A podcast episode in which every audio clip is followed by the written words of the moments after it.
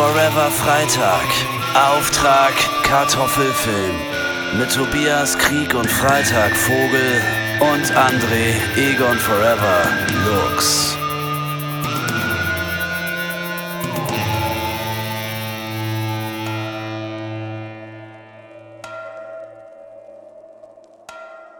Yeah! Und da sind wir schon wieder. Ähm, es ist, es ist, es ist, es ist. Oh Mann. Ich stelle mir das immer wieder, also manchmal kriege ich den Perspektivwechsel hin und stelle mir dann vor, wie das sein muss für jemanden, der diesen Podcast zum ersten Mal hört, der oder die. Und dann kommt dann dieses Intro da von, von, vom Grillmaster Flash äh, und, da, und dann äh, wird, erstmal, wird man erstmal so überfallen mit dieser wie soll ich sagen, epochalen Stimme von Tobias Vogel. Also wer da nicht weiterhören möchte und für immer am Ball bleibt, das Ja, ist einige, einige Leute haben sich jetzt schon mal ausgezogen, äh, weil sie so erotisiert sind. Äh, man merkt, ich will schon so ein bisschen diesen Til Schweiger-Vibe, so diese, diese gewisse Überzeugung von sich selbst, die möchte ich gerne hier auch mal so ein bisschen verkörpern, um die Leute schon mal einzustimmen. Äh, wer bin ich? Äh, das kann ich euch gerne beantworten. Ich bin Tobias Krieg und Freitag Vogel und wer bist denn du, bitteschön? Ich bin André Egon Forever Lux. Hab Ich bin ganz gefesselt von der, von der sexuellen Energie, die der Vogel Tobi hier heute ausstrahlt. Das ist sehr ungewöhnlich. Ja, ja, ich bin einfach, ich, ich bin gerade in dem Moment, wo du angerufen hast, damit wir dann zusammen diese Aufnahme starten, Ja. bin ich mit unserem heutigen Film fertig geworden und diese gewisse Testo Testosteron getränkte Mhm. Männlichkeit, die, hat einfach auf mich abgefärbt und ähm, die will ich jetzt hier gerade auch noch so ein bisschen zum Ausdruck bringen. Hier, wir müssen, ähm, äh, also wir, hatten uns ja vorgenommen, dass wir nicht nur über Filme, sondern über Gott und die Welt sprechen, auch gerne am Anfang vor allem. Äh, das hat auch meine Mutter zurückgemeldet. Also sie interessiert sich jetzt nicht so sehr für unser, unsere Fachsimpeleien über Til Schweiger Okay. Filme, sondern einfach so für mein Leben. Sie will einfach wissen, was bei mir los ist, aber auch was bei dir los ist. Und das heißt, So. deine Mama Deswegen- hört, um, das, um, um sich da abzudaten, immer unseren Podcast, statt dich einfach mal anzurufen und zu fragen, mein Sohn, wie geht's dir denn so?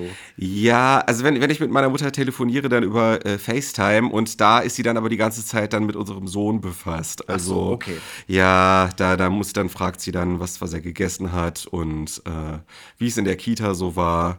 Und er turnt ganz doll rum, weil er meint, eine Show bieten zu müssen. Und Mhm. äh, da sind natürlich meine Belange sehr stark in den Hintergrund gerückt. Ey, dafür Ähm, haben wir doch auch diesen Podcast. Das Gute an einem Ja. Podcast ist genau der gleiche Vorteil, den auch Sprachnachrichten haben. Menschen können einen nicht unterbrechen. Man kann einfach rausfeuern.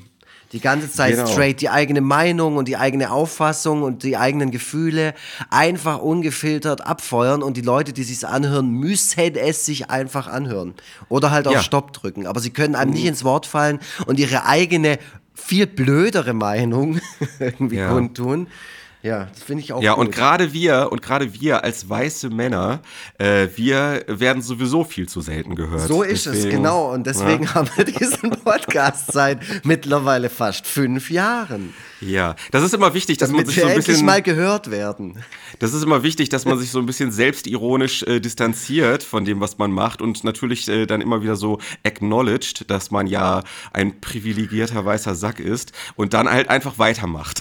Ja, genau. So. Mit dem weißen Das Sack so- sein. Ja, äh, Ja, das genau. ist gut. Aber, oh mein Gott, da könnte man jetzt so viele Brücken schlagen zu diesem Film. weil, weil ich glaube, dass der Film denkt, oder auch der Macher dieses Films, ich meine, der Macher dieses Films und dieser Film sind quasi die Verschmelzung einer, wie nennt man das, eine Entity, eine, so. Ich sag, ich sag ganz ehrlich, ich habe eigentlich das Bedürfnis, jetzt noch duschen zu gehen. Ja, also das ist halt oh. ein bisschen äh, schade, dass ich das jetzt nicht mehr konnte. Genau dasselbe wollte ich, wollte ich, äh, genau das ging mir auch ständig durch den Kopf, wenn ich zu so einem Fazit gekommen bin zu diesem Film. Jetzt seit einer Woche. Du hast ihn jetzt erst gesehen vor ein paar Minuten. Ich habe den vor einer Woche gesehen und schleppt es die ganze Zeit mit mir rum und möchte davon erzählen und mich austauschen Ja. mit dir. Ja. Ich, äh, meine arme Freundin, die musste sich jetzt schon so viel anhören zu diesem Film und zu meinen Gefühlen dazu. Stopp, Aber, stopp, ja, stopp, egal. stopp. Wir, wir, wir, wir, wir nehmen es vorweg. Denk an meine arme Mutter. Ja, ja, ja, ja, du hast recht, Ja. du hast recht. Frau Lux, Vogel, es Lux. tut mir leid. Lux, wie geht's dir denn überhaupt so? Ach ja, mir geht's eigentlich ganz gut. Ich bin so, ich, ich finde, das Wetter nervt mich so ein bisschen. Es ist so Matschewetter und so, aber ich will jetzt auch nicht übers Wetter klagen, sonst werde ich, keine Ahnung, zu meiner eigenen Verwandtschaft. äh, ähm, nee, eigentlich, eigentlich ist alles in Ordnung. Ich habe ich hab Bock gehabt, heute aufzunehmen. So, ich finde es ganz arg toll, unser neues, äh, unser neues altes Format, unser neuer mhm. Anstrich, der gefällt mir sehr gut. Das heißt, ich habe immer, ich habe gerade immer Bock aufzunehmen. Ich finde es super.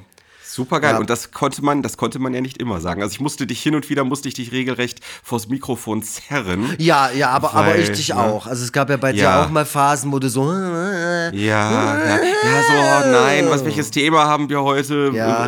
Ah, eigentlich nicht so voll stressen, ne? Kinder und Frauen, Wurst, Hamburg, ja. mir. Ja, ja. Genau. Ich meine, da haben wir uns beide immer wieder gut gegenseitig hochgezogen, finde ich. Absolut, absolut. Wir haben, wir haben uns durchgeschleppt, bis wir äh, in dieser rettenden Oase des deutschen Films angekommen sind. Hey, klar, äh, ja, ich, ich würde sagen, wir waren, wir waren am Anfang einfach gemeinsam auf der Suche. Dann waren wir auch mal äh, jeder für sich so ein bisschen. Also es war dann so, ah, guck du mal da lang und du mal hier, so Scooby-Doo-mäßig, wir teilen uns auf. Dann haben wir ja. uns mal wieder irgendwo getroffen, haben weitergesucht und jetzt stehen wir vor diesem wunderschönen romantischen Herrenhaus genannt, mm. Auftrag Kartoffelfilm und haben endlich, ähm, gehen da gemeinsam rein, würde ich sagen. Ja. Gucken uns so an, äh, wortlos und nicken uns so zu und haben so dieses, ja, das ist es, das machen wir ja. jetzt für die nächsten 50 Jahre. Aber, aber wie geht's dir denn eigentlich, Tobias Vogel? Ähm, mir geht's nicht so gut. Ich habe, ähm, ja, ja, also erstens, ähm, naja, äh, habe ich gerade äh, meinen Tag ähm, auf eine nicht so ideale Art und Weise begonnen. Äh, was diese Weise war, wird dann im nächsten Teil erläutert. Und zweitens, äh, ah, ich habe da, also ehrlich gesagt, ist es schön, wie du äh, so überrascht gerade reagierst, äh, so performativ überrascht, denn ich habe dir natürlich schon die halbe Stunde, bevor wir auf Aufnahme gedrückt haben, die Ohren voll gejammert. Es ist alles gerade nicht einfach. Äh, die sozialen Medien, alles äh, geht den Bach runter. Meine, meine Verdienst, meine, mein, mein, mein, äh, der, der Raum, in dem ich meinen äh, Job mache, äh, ist bedroht. Ähm, ich muss äh, jetzt, ich mache jetzt demnächst eine Lesung und weiß nicht, ob das gut läuft. Aber ähm, diejenigen, die das jetzt hören, äh, hören das ja in der Zukunft und da ist vermutlich schon wieder alles ja, gut. Alles also, wieder gut. Man muss sich, man muss sich eigentlich äh, keine Sorgen machen, denn zwischen Aufnahme und Ausstrahlung liegt genügend Zeit, dass ich alles wieder in den Griff kriegen kann. Also und da gehe ich, äh, gehe ich stark von aus. Jetzt gerade bin ich so, äh, so ein bisschen überfordert vom Leben, überfordert von mir selbst, überfordert auch vom Winter. Der Winter ist auch, du bist ja auch selber auch so ein größer, so ein, so ein relativ großer äh, Sommer- und Sonnenschein-Fan, wenn ich ja. das richtig in Erinnerung habe. Klar. Genau, und deswegen kennst du das ja wahrscheinlich auch, dass man irgendwie so im Winter und bei diesen Temperaturen und dieser Dunkelheit, dass man nur so ein halber Mensch ist. Ja. Und äh, ja, das, das, äh, das ist genau das, äh, was ich gerade durchmache. Ich habe das Gefühl, die ganze Zeit so einen gewissen ironischen Unterton zu haben. Das ist einfach nur, damit ich jetzt vor Mikrofon ähm, nicht in Tränen ausbreche. Obwohl das vielleicht, obwohl das vielleicht unsere Einschaltquote äh, sogar vielleicht äh, zugute käme, wenn ich jetzt ja möglicherweise ich, ich weiß es hätte. nicht. Ich weiß ja. es nicht, aber äh, ja, ich kenne das ja auch ein bisschen von dir und die Hörerinnen und Hörer, äh, wie ich es gerade beschrieben habe. Unsere Reise in diesem Podcast ähm, hat viele mhm. Twists und Turns genommen, viele Serpentinen sind wir, äh, ja. haben wir befahren ja. ja. Durch diese Wildnis, durch diese Wildnis-Podcast, durch diesen Podcast-Dschungel. Ähm, und so war es ja bei dir dann auch immer so, so eine Achterbahnfahrt der, der Gefühle. Also ich, ich weiß nie, da. wenn ich dich anrufe, ähm, in was für einem Gemütszustand ich dich gerade erwische. Es kann sein, ja. du bist total happy, weil irgendwie sich das neue Buch äh, millionenfach verkauft hat und, mm. und äh, irgendwie du auf der äh, Comic-Salon Erlangen ähm, 15 äh, hier äh, Signierstunden Stunden oder sowas hattest. Oder du bist ja. richtig niedergeschlagen, weil du, keine Ahnung, wieder im Affekt äh, fünf Packen Schokobons gegessen hast und weiß auch nicht. Gerade auf dem Sofa rumliegst und über dein Leben nachdenkst und sinnierst. Ja, Dieses, dieses äh, diepe Gespräch, was wir gerade führen, wo man auch so ein bisschen mal so sein äh, Innerstes nach außen kehrt, das äh, lässt mich ans äh, Dschungelcamp denken. Ähm, Ach, das findet ja auch gerade statt. Ja. Das findet auch gerade. Ja, das ist natürlich die große Schwierigkeit, dass wir ja äh, damit, also wir haben ja, damit äh, wir auch so einen regelmäßigen Output garantieren können und auch so eine gewisse Verlässlichkeit, haben wir uns ja dazu entschlossen, mit so einem gewissen Vorlauf aufzunehmen. Was natürlich die Schwierigkeit mit sich bringt, dass wir immer über Dinge sprechen, die zu dem Zeitpunkt schon nicht mehr aktuell sind. Also das heißt, die letzte Folge ist Anfang Februar rausgekommen und da wünsche ich dir noch ein frohes neues Jahr, beziehungsweise wir uns gegenseitig. Richtig, ja, ja. Und diese Folge kommt jetzt so Mitte Februar raus und ähm, da ist das Dschungelcamp schon längst passé. Da, Da ist weiß der, gar niemand mehr, der aktuelle Dschungelkönig, der aktuelle Dschungelkönig, die aktuelle Dschungelkönigin ist schon vollkommen vergessen. Ähm, ja, und deswegen ist das ein bisschen undankbar, aber ich hätte eigentlich so schon ein bisschen das Bedürfnis darüber zu sprechen, falls du das überhaupt guckst. Guckst du das denn? Um Gottes Willen, nein. Also äh, ich gucke das schon seit vielen Jahren nicht mehr und ich bin auch sehr, Ja. sehr froh, dass ich mich von diesem ironisch irgendwelche Reality B-Stars werden vor Kameras gequält, dass ich mich davon komplett verabschiedet habe. Ich war ja vor vielen Jahren da, aber da hatten wir es ja auch schon mal davon, in dieser ganz legendären Facebook-Gruppe. Ach, da bin ich auch drin. Da bin ich auch drin, ja, ja. Also, äh, oh Gott, weißt du, oh, über sowas zu reden, das ist wirklich die Schatten der Vergangenheit. Also jetzt haben wirklich definitiv spätestens jetzt haben alle Hörerinnen und Hörer jenseits der 35 aufgehört zuzuhören. Ähm, also unter 35. Ähm, das Ja. war, es gab mal so eine Facebook-Gruppe, äh, angeführt von Linus. Volkmann. Echt? Ja. Na, keine Ahnung, auf jeden Fall war ich da auch mit drin und da wurde dann so ein bisschen ähm, so, so die Meinung ausgetauscht, immer so sehr spitzzüngig und mit ein paar so eigenen Memes, die nur im eigenen Ko Kosmos funktionieren und so, äh, immer, immer bezogen auf die aktuelle Dschungelcamp-Staffel und ich würde sagen, die letzte Dschungelcamp-Staffel, die ich so richtig mitverfolgt habe und so jede Folge äh, angeschaut und dem so richtig entgegengefiebert und am nächsten Morgen mit allen ausgetauscht, war die mit dem Wendler. Und ich glaube, die ist acht Jahre her oder so. Deswegen, Ja. seitdem kriege ich immer nur so am Rande mit, wer teilnimmt. Äh, Bin dann auch so, so ein krasser Boomer, dass ich mich auch immer frage, wer ist das? Muss man den kennen? Ja, das, das Wichtigste ist, das Wichtigste ist, dass du das dann aber auch ins Internet schreibst. Also wenn Ja, ja, ja, RTL jetzt Kommentar, beispielsweise, ja. wenn RTL so einen Tweet absetzt, wo dann so die, das aktuelle Personal dann aufgelistet wird, dann musst du darunter schreiben, wer ist das, damit halt auch äh, alle mitkriegen, Ja. dass du dich mit solchen Profanitäten äh, nicht befasst. Dass du total erhaben ja. bist, genau. Du musst Ja. das ja auch gar nicht kennen. So ein Quatsch, damit setzen sich ja nur Idioten auseinander. Genau, A, das. Und was ich B, was ich auch wieder immer wieder beobachte, auch bei Twitter, weil ich will mich ja dann schon auch irgendwie informieren und zu täglicher, Ja. also zu, ich sag mal, zu tagespolitischen Themen gehört halt auch nun mal die Popkultur, die so, die da noch so rumläuft nebenher zwischen Weltuntergang und Weltuntergang 2. Ähm, äh, will man da ja auch noch mal so ein bisschen reinschnuppern und gucken, was da so passiert. Und was mich mittlerweile super nervt, bitte Leute, hört damit auf, das ist die dümmste Art von Humor, ist einfach nur zu sagen, der oder diejenige sieht so aus wie die und die andere prominente Person. Das geht mir so auf den Sack.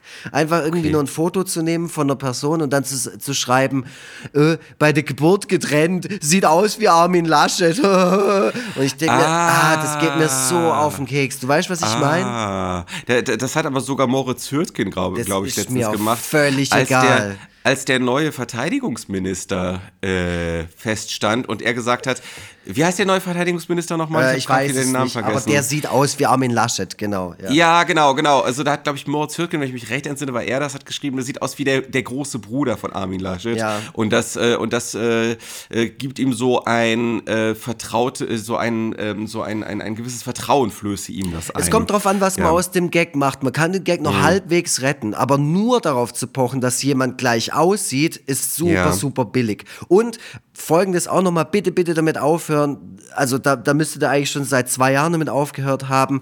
Äh, irgendwas, was billiger als etwas erscheint oder als, als minderwertiger als ein Original, immer zu schreiben, hm, hm, bei Wish bestellt. Ah, ja, Bitte ja, auch klar, das- aufhören, das ist auch sowas von vorbei. Ich wünsche mir manchmal immer der Gavin Karlmeier, der weiß das immer, der, der hat ein super Fingerspitzengefühl, der weiß ganz genau, welcher Trend wann vorbei ist. Den wünsche ich mir als absolute Instanz, die entscheidet, was auf Social Media an, an Gags gepostet werden darf und äh, was nicht. Ja, also die hippen Leute, die haben ja auch schon längst damit aufgehört, mit bei Wish bestellt.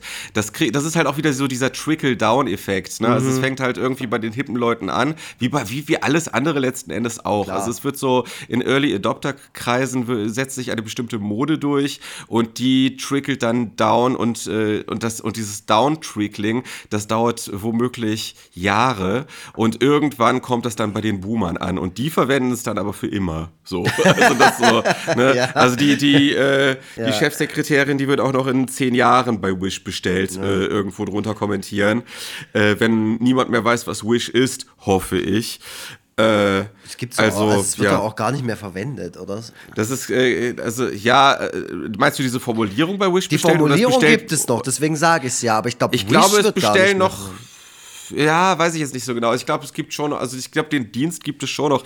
Die haben natürlich auch eine relativ hohe, äh, einen relativ hohen Verdienst an dem, was sie da verkaufen, weil es wird einerseits billig hergestellt und andererseits äh, werden die Designs äh, geklaut und äh, mhm. dann also haben wenig Kosten und können deswegen, selbst wenn die das Zeug für ein Apfel und ein Ei verschachern, könnt ihr das natürlich für relativ, könnt ihr da relativ viel Gewinn machen. Keine Ahnung. Shein ist ja auch der andere, das andere Beispiel äh, was so mehr so in die Richtung Mode mhm. geht. Ähm, da, die machen ja mittlerweile sogar Plakatwerbung. Aber wie sind wir jetzt, also das ist jetzt ja schon wieder eine ganz komische Abzweigung, die wir da genommen haben.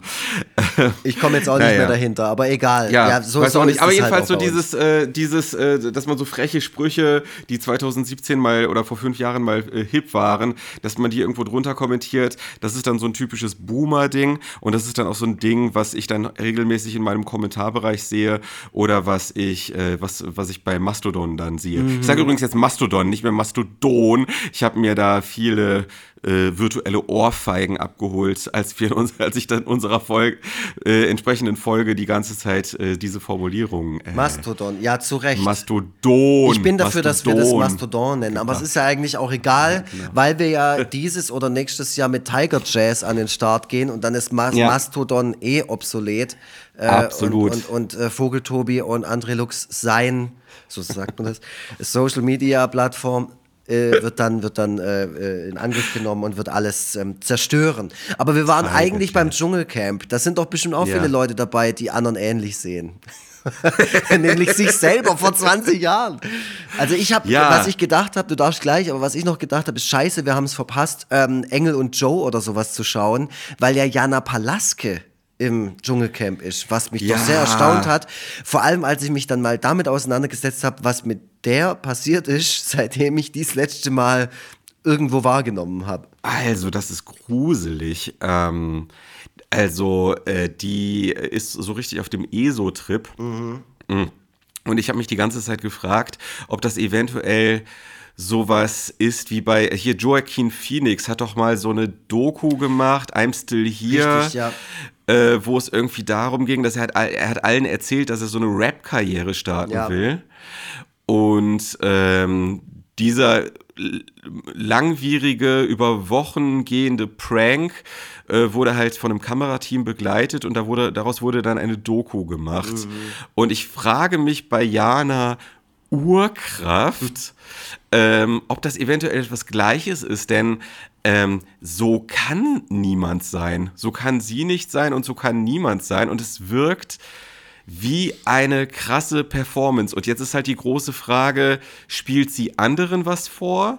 Oder, Oder spielt selbst. sie sich, sich selber so, sogar womöglich was vor? Seit wann ist es denn so? Also wie gesagt, ich habe die aus den Augen verloren und es wäre dann vielleicht ganz dienlich, sich mal damit auseinanderzusetzen, seit wie vielen Monaten oder auch Jahren das schon so geht. Also wann hast du die das letzte Mal auch im Fernsehen oder in irgendwelchen Filmen oder Produktionen wahrgenommen? Hm, Habe ich extra nachgesehen. Sie hat ja. ja. gesagt, dass sie, sie hat ja, äh, also äh, sie hat in diesem Vorstellungsfilm beim Dschungelcamp, hat sie äh, kurz umrissen, wie ihre bisherige Karriere so verlaufen ja. ist. Äh, nicht schlecht, halt äh, auch wirklich große Produktionen. Ja, Inglourious Bastards und so. Richtig, ganz genau, ganz genau. Und dann hat sie halt, so framed sie es zumindest, äh, zumindest die Entscheidung getroffen, nein, ihre Seele gibt sie für dieses Business Filmbusiness nicht her. Okay. Meine Vermutung geht in zwei Richtungen. Einerseits könnte es so ein Altersding sein. Es ist ja tatsächlich so, und das will ich auch überhaupt nicht gutheißen, dass gerade Schauspielerinnen ab einem gewissen Alter so aufs Abstellgleis geraten so und äh, dann keine Rollen mehr kriegen. So, da, das äh, wäre eine Vermutung, dass, dass es da irgendwie, dass sie da vielleicht in so schwieriges Fahrwasser geraten ist. Äh, andere Vermutung ist, dass sie ähm, äh, bei Dreharbeiten ultra viele Allüren an den Tag gelegt hat und allen auf den Sack gegangen ist und deswegen und deswegen dann quasi die Flucht nach vorn gewagt hat, so im Sinne von, ja, also äh, es ist nicht unbedingt so, als ob ihr mich nicht mehr engagieren wollt, sondern ich will ja nicht Ach mehr so, und will halt okay. meine Seele dafür nicht hergeben. Ist jetzt so ein bisschen meine Ferndiagnose, äh, meine Vermutung, dass das vielleicht in die Richtung geht. Aber vielleicht findet sie auch wirklich das Filmbusiness oberflächlich und kalt und böse und hat ihr Heil woanders gesucht. Und naja, wo sie es meint gefunden zu haben, ist halt in so einer Art ähm, Flickenteppich äh, Es- ESO-Weltanschauung. Ja, ist es Ich weiß noch nicht, nicht so mal ganz genau, was die da- eindeutig, oder? Es ist nicht mal so ganz klar, was sie da eigentlich darstellen will. Also ob das irgendwie buddhistisch, hinduistisch sein soll, irgendeine abgefahrenere Naturreligion. Ich glaube, sie sagt das auch an keiner Stelle. Geil eigentlich. Ähm, es ist halt, ähm, es, es ist halt auffallend, dass es sehr ähm, aufgesetzt wirkt, wie sie sich so gibt, wenn sie gerade so richtig so in ihrem so im Einklang, also performen will, dass sie im, sich im Einklang mit der Natur befindet und dass dann halt so in diesem Experiment, wo sie 24 Stunden am Tag beobachtet wird, diese Haltung natürlich nicht so richtig aufrechterhalten kann. Also gibt es auch dann- Momente, wo die nicht so affektiert ist. und dann kommt dann halt so der echte, also man will zumindest meinen, dass es der echte Mensch ist dadurch. Und äh, naja, das andere, was halt natürlich sein kann, ist, dass sie irgendwie vielleicht sogar ein größeres, und da will ich auch keine Witze drüber machen, vielleicht sogar wirklich so ein größeres äh, Trauma erfahren hat. Also da ist wohl auch tatsächlich ihr was Schlimmes widerfahren im vergangenen Jahr. Wobei, wenn ich mich recht entsinne, sie war schon vorher so, vor diesem Ereignis. Aber vielleicht war da ja noch irgendwas anderes, was sie traumatisiert hat. Das äh, ist ja mitunter auch so, ne? dass man halt irgendwie wirklich schlimme Dinge erlebt hat und deswegen so richtig, so richtig so ähm, plötzlich aus der Art geschlagen ist, dass man, dass es auch irgendwie so eine Art ähm, relativ schwieriger Coping-Mechanismus ist, der, den sie da an den Tag legt. Psychologisch sehr interessant. Tut mir leid, wenn ich da jetzt so sehr ins Detail gehe und Ähm, nee, viele ich, von mein, euch. mich hat es ja interessiert, weil ich mochte ähm, die Filme damals zumindest und, und auch sie so bei Engel Mhm. und Joe, wie gesagt. Den habe ich ziemlich oft geguckt. Der lief da immer in Dauerschleife bei Premiere damals noch. Ich glaube, damals war Also es ich hab- Premiere. Ich habe das Buch zu Engel und Joe gelesen. Ähm, das war ja damals, ähm, also das Buch war, glaube ich, so ein Versuch, den Erfolg von Christiane F. zu wiederholen. Ah, okay. Ähm, also das war ja auch so ein Reporter, der in diesem, äh, in diesem Straßenkind-Punk-Milieu Genau, ja. äh, recherchiert hat oder Reporterin. Ich bin mir gar nicht mehr sicher, ob Mann oder Frau das Buch geschrieben hat. Mhm. Weiß ich jetzt gerade nicht. Ähm, und diese Person jedenfalls, also diese, dieser Journalist, diese Journalistin, hat dann halt äh, so dieses, äh, das so in dieses Romangewand gekleidet, Mhm. ähm, diese, diese Geschichte von der Straße. Und das ist schon so ein bisschen so Christiane F. Teil 2, dann auch mit entsprechender Verfilmung hat beides jetzt nicht annähernd für so viel äh, Furore gesorgt wie äh, Christiane F., aber gut, das ist natürlich auch schwierig. Ja. Ähm, ja, aber also es war ein interessantes Buch auch tatsächlich. Lange her, dass ich es gelesen habe, aber das fand ich damals eigentlich auch ganz gut. Ja, sie wird uns wahrscheinlich auch nochmal über den Weg laufen. Also spätestens, also hier in diesem Podcast sage ich, weil äh, spätestens, wenn wir Fuck You Goethe gucken, weil da hat die auch mitgespielt anscheinend. ich habe nie, oh ich habe Fuck You Goethe nie geko- geguckt, aber ich Ja. weiß nicht. Also wenn unser Podcast noch 50 Jahre läuft, äh, werden wir diese Filmreihe wohl auch mal besprechen. Ja, also ich habe das mal durchgecheckt, was wir bisher so geschaut haben. Äh, Komödien und bestimmte Jahrgänge sind äh, sehr über, überrepräsentiert. Okay. Deswegen müssen wir, glaube ich, auch mal so ein bisschen schauen, dass wir so ein bisschen so Outliers nehmen, Oh, Sachen, ich, die so ein ich, bisschen Ich habe noch was. Ich noch weg was. sind äh, von dem. Ja.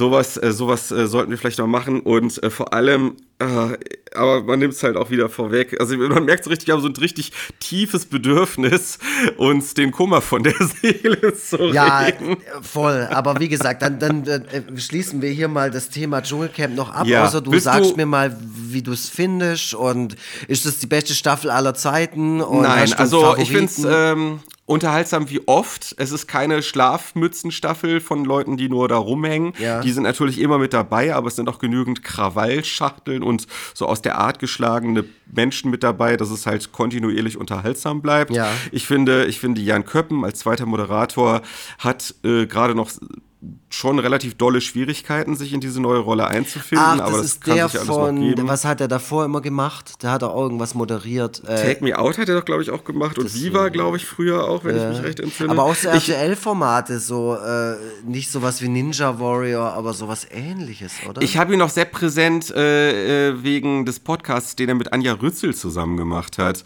er hat Gab's mal, das? das war mal, ja, das war mal so ein Versuch, ich glaube, von Audible.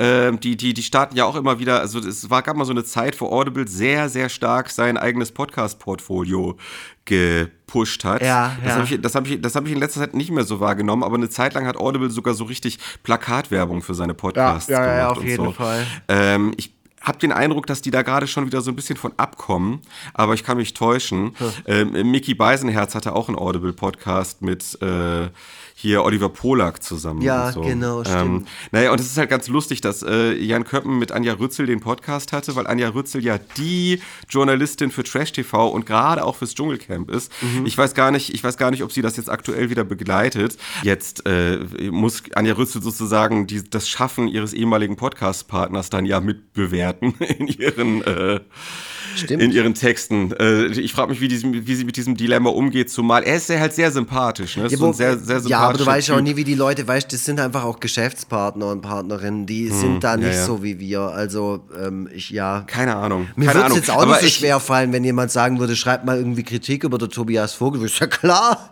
gib mir Zettel und Stift, ich ziehe her, ich ziehe was hier. Um Gottes Willen. Naja, ich finde es halt, äh, also ich, er, er fremdelt, glaube ich. Also er hat wahrscheinlich dieses Format angenommen, weil er sich gesagt hat, das muss man gemacht haben. ich glaube, der hat Aber das Format den, wegen was ganz anderem angenommen.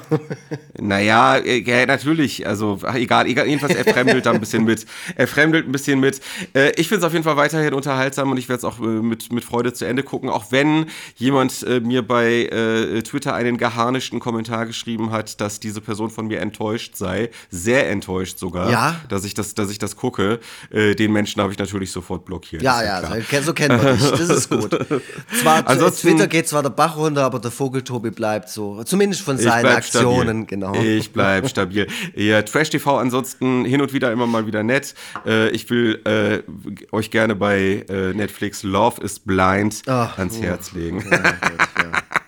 Ich habe aber noch eine Frage zum Dschungelcamp, äh, wa, wa, Ja. die ich mir immer wieder stelle, wenn ich sehe, dass es das noch gibt. Ähm, gerade so gesellschaftlicher Diskurs über verschiedene Themen sind ja gerade in den letzten zwei Jahren sehr, wie soll ich sagen, sehr aggressiv geführt worden. Äh, gibt Ja. es solche Situationen im Dschungelcamp auch? Also gerade das Thema Impfen wäre ja mal vielleicht ganz interessant, wenn Jana Palaske da dabei Willen. sitzt. Um Gottes Willen, ja, Jana Palaske ist da mit Sicherheit strikt dagegen. Da Ja, das auch glaub mal ich sofort. aus. Jana Urkraft, die nimmt ihren, ihr, die, die, die Wert äh, Covid äh, einfach auf Basis ihrer eigenen Urkraft Ja, ab. ja, aber ist das, also ist das dann auch mal Thema? Also wird da auch mal irgendwie über, über Ukraine oder über, Oh über mein sowas Gott. geredet? So langsam wird es mir klar, wie das alles passiert ist. Ich vermute, das ging tatsächlich mit Covid los bei ihr. Ja. Äh, sie, sie hatte wahrscheinlich schon den nächsten äh, Dreh in der äh, Tüte quasi. Der, Mhm. sie, wollte, sie sollte zum nächsten Dreh für die nächste Matthias Schweighöfer-Komödie sollte sie antreten. Und dann hieß es, ja, aber um mitmachen zu können, so. musst du einen Impfnachweis vorlegen. Und dann, und dann ist, sie, ist der bei ihr irgendwas durchgebrannt. Ich, also, Glaubst das ist ja oft so. Das Ja. ist ja oft so, dass da, ne, so, so, da, da, Ja, ja, da, wird dann die, da wird dann die Flucht nach vorne gewagt. Da wird, dann setzt man erst nicht nur ein, sondern man setzt zehn drauf. Ey, das ist Äh, 100 Pro, äh, das ist halt, das ist halt die Story vieler Leute in den letzten anderthalb Ich, Jahren, ich glaub wette, ich. das ist ihre Origin Story. Ich wette, das ist ihre Origin Story. Sie konnte nicht mehr äh, mit ihrer Filmkarriere weitermachen, weil sie sich geweigert hat, sich impfen zu Genau. lassen. Boah, ich wette, das stimmt wirklich. Sind, und deswegen sind alle anderen schuld. Naja, ähm, Til Schweiger hat sich ja auch äh, äh, nicht so mit Ruhm bekleckert in der ganzen äh, Corona-Zeit. Ähm, Du hast ja, ey, Alter, du hast meine so- Frage immer noch nicht beantwortet. Ach so, Ja, du ob, ob diese Themen da irgendwie, ob, der, ob die aufgekommen sind? Nein. Also die, Antwort. reden nicht über gesellschaftspolitische Themen. Haben sie vielleicht wirklich gemacht, aber ich glaube, äh, beim Zusammenschnitt äh, dieser Ah. Sendungen guckt man auch ein bisschen drauf, dass das Ganze leichte Unterhaltung bleibt. Und man will, glaube ich, auch nicht äh, die vermutlich auch sehr gespaltene Zuschauerschaft von, vom Dschungelcamp, Ja. will man, glaube ich, auch nicht so gegeneinander aufbringen. So, man will am Ende dann doch vielleicht zu sehr das Lagerfeuer der Nation sein. Okay, okay, ah, okay, ähm, um okay, verstehe. Da jetzt ganz schlimme Themen äh, und sich reinziehen, wie die halt irgendwie äh, Ja. irgendwelche Hoden essen oder so. Mickey, Mickey Beisenherz, der ja auch so sehr für äh, sehr so federführend ist, ist Ja. hinter den Kulissen. Das ist ja auch so so ideologisch würde ich den so in die FDP-Richtung ähm, einordnen Ja. und deswegen und deswegen glaube ich auch, dass er da ähm, so eine etwas ähm, so eine gewisse was so politische Dinge so eine laissez-faire-Haltung eher so Mhm. verkörpert und deswegen da jetzt auch nicht so äh, drauf aus ist, dass die Sendung sich da irgendwie besonders positioniert in irgendwie in, in irgendeine Richtung. Und das wäre Ja. natürlich notwendig. Das wäre natürlich notwendig, sobald diese Themen dann auch vor der Kamera verhandelt werden. Genau, und deswegen hat mich das interessiert, ob wenigstens da mal irgendwie versucht wird, einen Spagat oder, oder auch mal was stehen zu lassen und dann muss halt der Zuschauer oder die Zuschauerin selber entscheiden, ob sie die Person jetzt noch sympathisch findet. Aber das ist vielleicht auch ein bisschen zu viel verlangt von einer RTL-Sendung, Ja. die ja. Ich so habe jedenfalls festgestellt, also bei den vergangenen Staffeln hat man nicht so, nicht so sehr auf so Hoden drauf gefilmt und auf Brüste Ja, und so, ne, auch so diese ganze Nacktheit. Da war man so ein bisschen äh, dezenter Ja. unterwegs als noch in vorangegangenen Staffeln. Diese Staffel ist in der Hinsicht schon wieder ein bisschen krawalliger. Also da wird auch werden auch wieder viele schlaffe Ärsche unter, der, unter dem Wasserfall gezeigt. Okay. So. Also Oh da hat man sich gedacht, nee, nee, also diese, äh, na, RTL hat ja auch so eine Zeit lang so eine Niveau- und Geschmacksoffensive versucht. Ja. Die haben ja, die haben ja Dieter Bohlen ähm, rausgeekelt und stattdessen Florian Silbereisen ins Boot geholt für DSDS. Ja. Das lief quotentechnisch nicht so gut. Deswegen ist Bohlen wieder an Bord und ich glaube, insgesamt hat man sich von der Qualitätsoffensive wieder so ein bisschen verabschiedet und deswegen wird beim Dschungelcamp dann halt auch wieder das Gehänge gezeigt. Ah, ja. Aber So, guck, da könnten wir halt doch dann auch mal ja. weitergehen und dann sagen, okay, jetzt müssen sich mal alle hier äh, im, im Kreis ums Feuer rum versammeln und dann reden wir mal über, übers Gendern. Das wäre doch mal super. Genau, ja, das, das mag natürlich sein. Naja, ähm, jedenfalls äh, hatte ich gerade schon so eine schöne Brücke Ja, ja, gebaut. zu- so, zu das, das einer, ist so, äh, Person. Jetzt ist es natürlich nur noch so eine sehr fragwürdige Dschungelcamp-Brücke, die jederzeit äh, äh, einstürzen Ich mache mir könnte. was zum Trinken. Ne? So. Also diese, diese, weißt du, diese engen Hängebrücken, wo die sich so drüber Ja. quälen. Ah, ja, ich, ich, ich reite diese Metapher Metapher jetzt bis zum Schluss. Eine Brücke hin zum zweiten Teil. Christopher, spiel doch mal den Trenner ein. Und Action!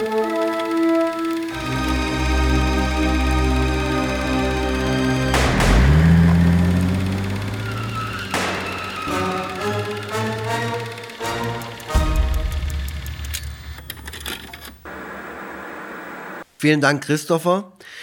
Ähm, ich muss zugeben, dass es meine Schuld ist, weil wir uns ja diese Challenge, welche Filme wir schauen, immer wieder hin und her reichen. Also nicht die Challenge Ja. reichen wir uns hinterher, sondern die Challenge ist, dass wir uns die Filme hin und her reichen.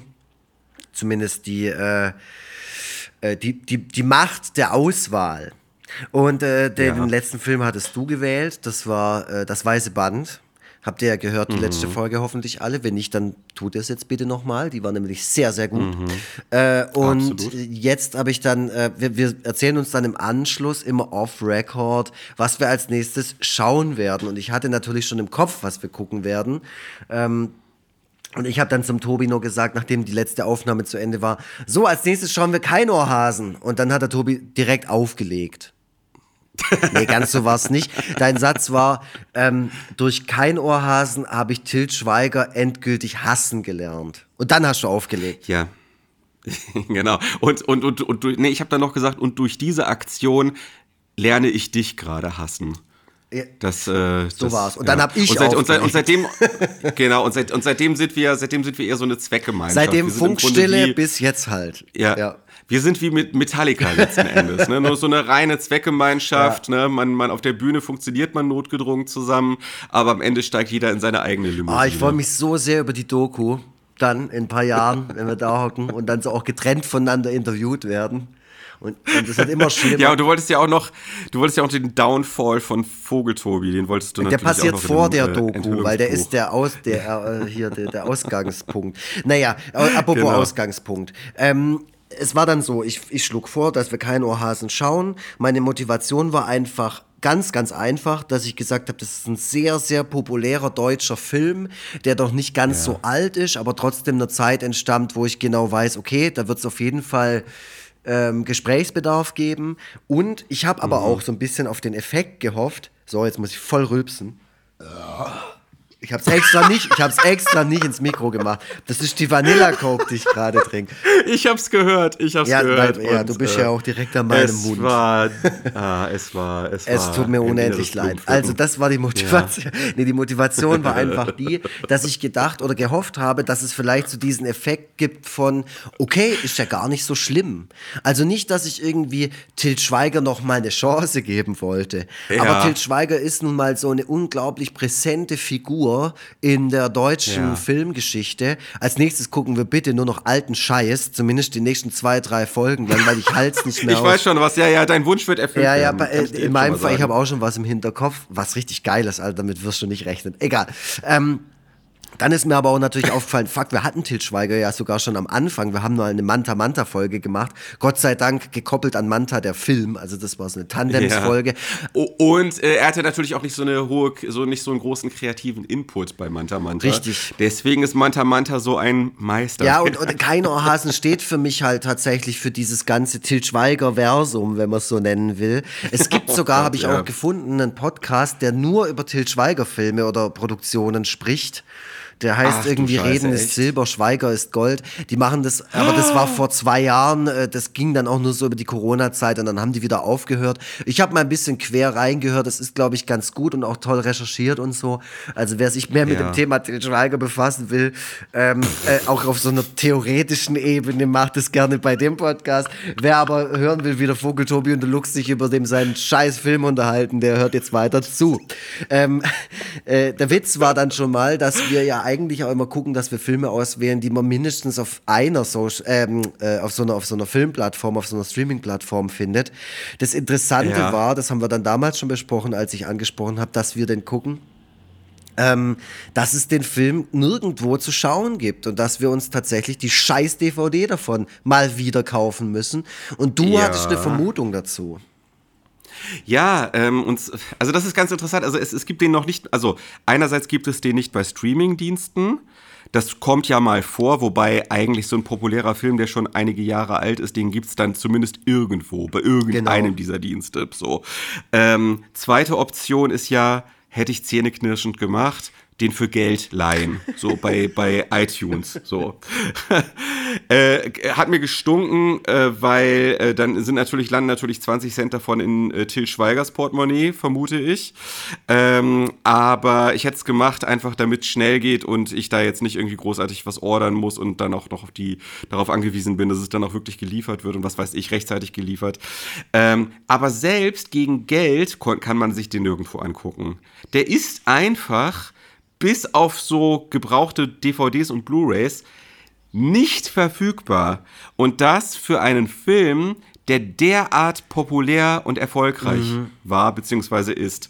So, und meine Vermutung ist, dass äh, die Co-Drehbuchautorin Annika Decker sich vor gar nicht so langer Zeit vor Gericht erstritten hat, ich hoffe, ich gebe es jetzt richtig wieder, dass sie an den äh, Umsätzen dieses Films beteiligt wird.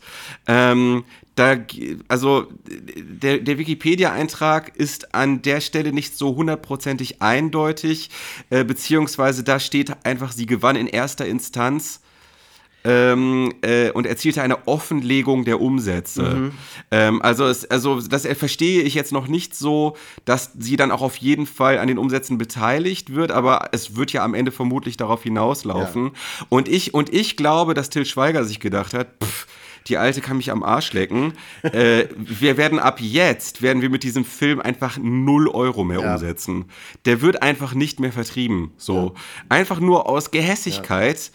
Ähm, damit Annika Decker möglichst wenig von äh, diesem gerichtlichen Erfolg hat. Ist meine Vermutung. Und wäre eigentlich auch eine zu Til Schweiger passende Arschloch. Also ja, ja, ja, klingt für mich völlig plausibel, auch wenn es natürlich äh, absolute Spekulation ist und auch eine krasse Unterstellung. Also ich weiß nicht, ob die Anwälte und Anwältinnen von Til Schweiger hier mithören, aber also Tobias Vogel hat es gerade gesagt, wohn, wohnhaft Annika in Hamburg. Decker.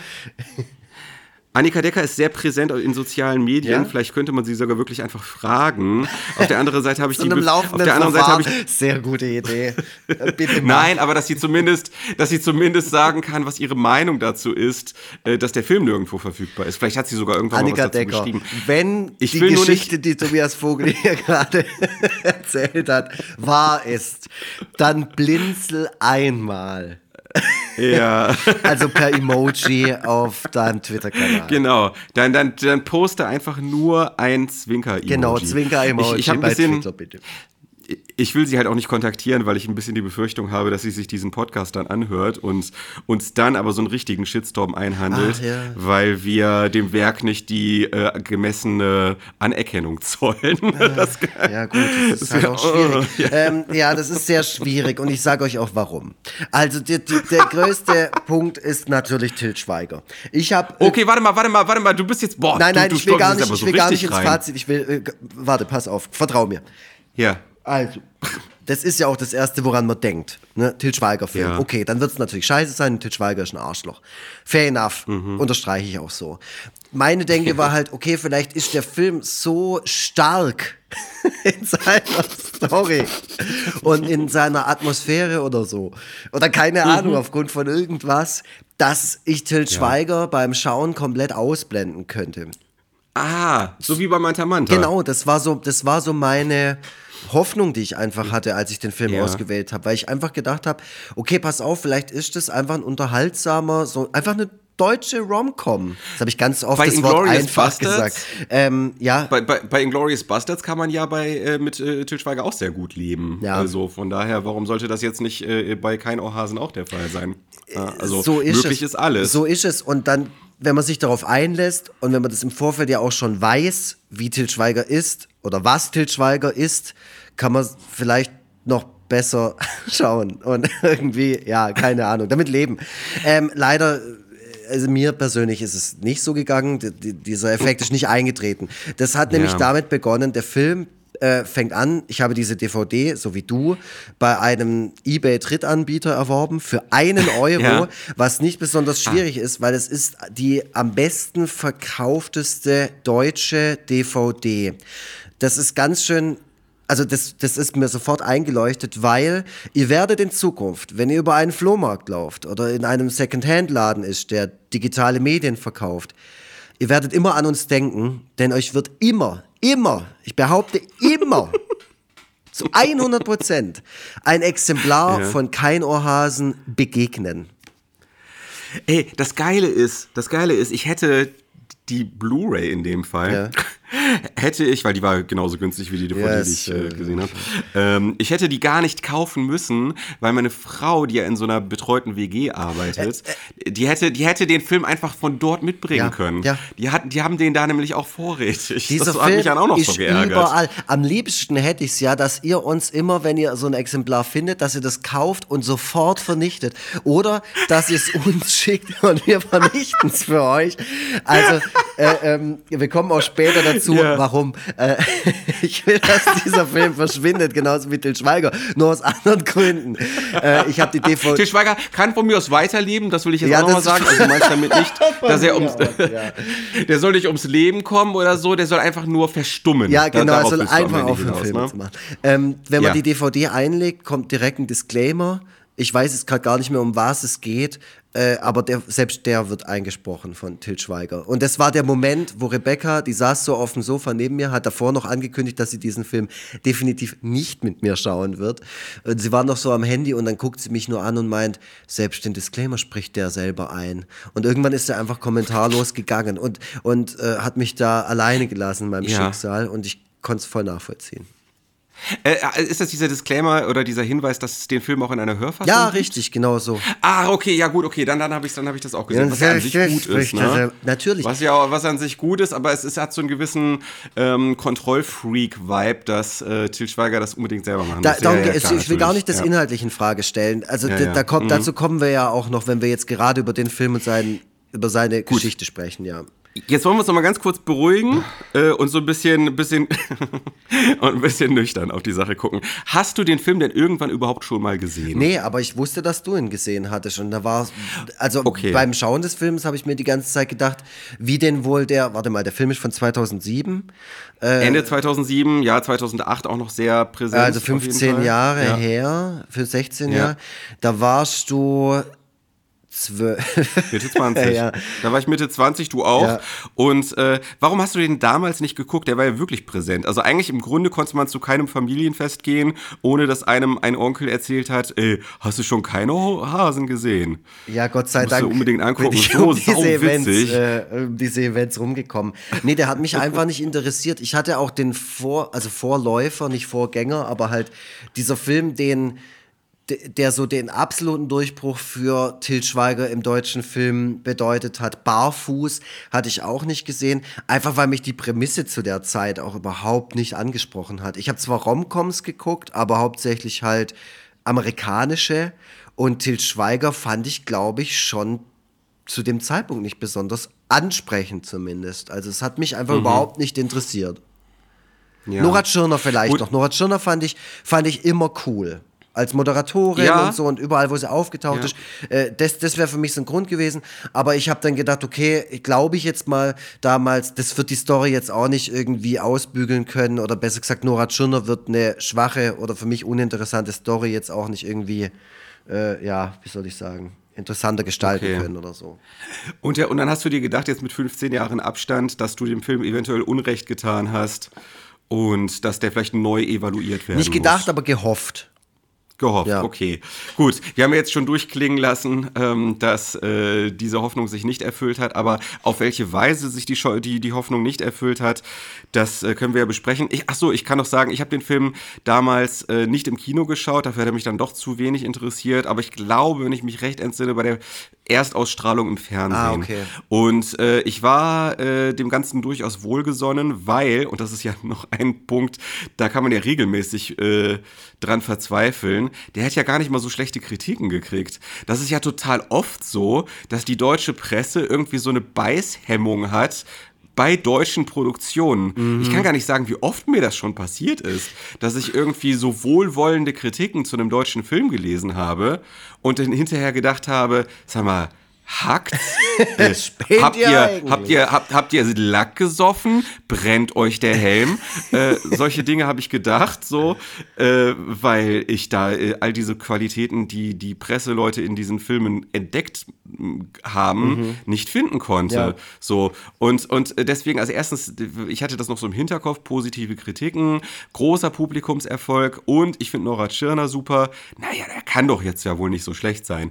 Und damals schon habe ich mich, äh, auch wenn ich es vielleicht damals noch nicht so formulieren konnte, warum, schon wahnsinnig aufgeregt und habe auch nicht erwartet, dass es diesmal anders äh, mhm. läuft. Ich hätte, glaube ich, mein ganzes Wesen in Frage stellen müssen, wenn ich jetzt plötzlich gedacht hätte, oh, ist ja doch gar nicht so schlecht. Mhm. Ich glaube, ich hätte so eine kleine Identität, Identitätskrise gekriegt. Ja. Muss ich ganz offen zugeben. So. Aber ich hätte es auch trotzdem gesagt, wenn ich es wenn jetzt diesmal anders empfunden hätte. Naja, wie ich, auch immer. Ich habe halt irgendwie Vielleicht gehofft, dass ich beim Schauen so eine gewisse Distanz dazu haben könnte und das äh, äh schauen könnte mit so einem End-2000er Auge, äh, wie so ein Film wie Keine Lieder über Liebe oder so. Weißt du, mit irgendeinem so Independent Anstrich oder ich, ich weiß, was ich ja. meine mit so einem urbanen deutschen, aber irgendwie so ein bisschen ah, wie soll ich sagen, so, so einen gewissen Anspruch noch vielleicht drin oder so. Und dann ja, irgendwie so. keine Lieder über Liebe ist schon nochmal eine ganz auf andere Auf jeden Fall, aber äh, Kategorie. für mich, für mich ja. ist es damals irgendwie alles in einen Topf gefallen, weil ich mich damit einfach nicht so richtig befasst habe. Und dann,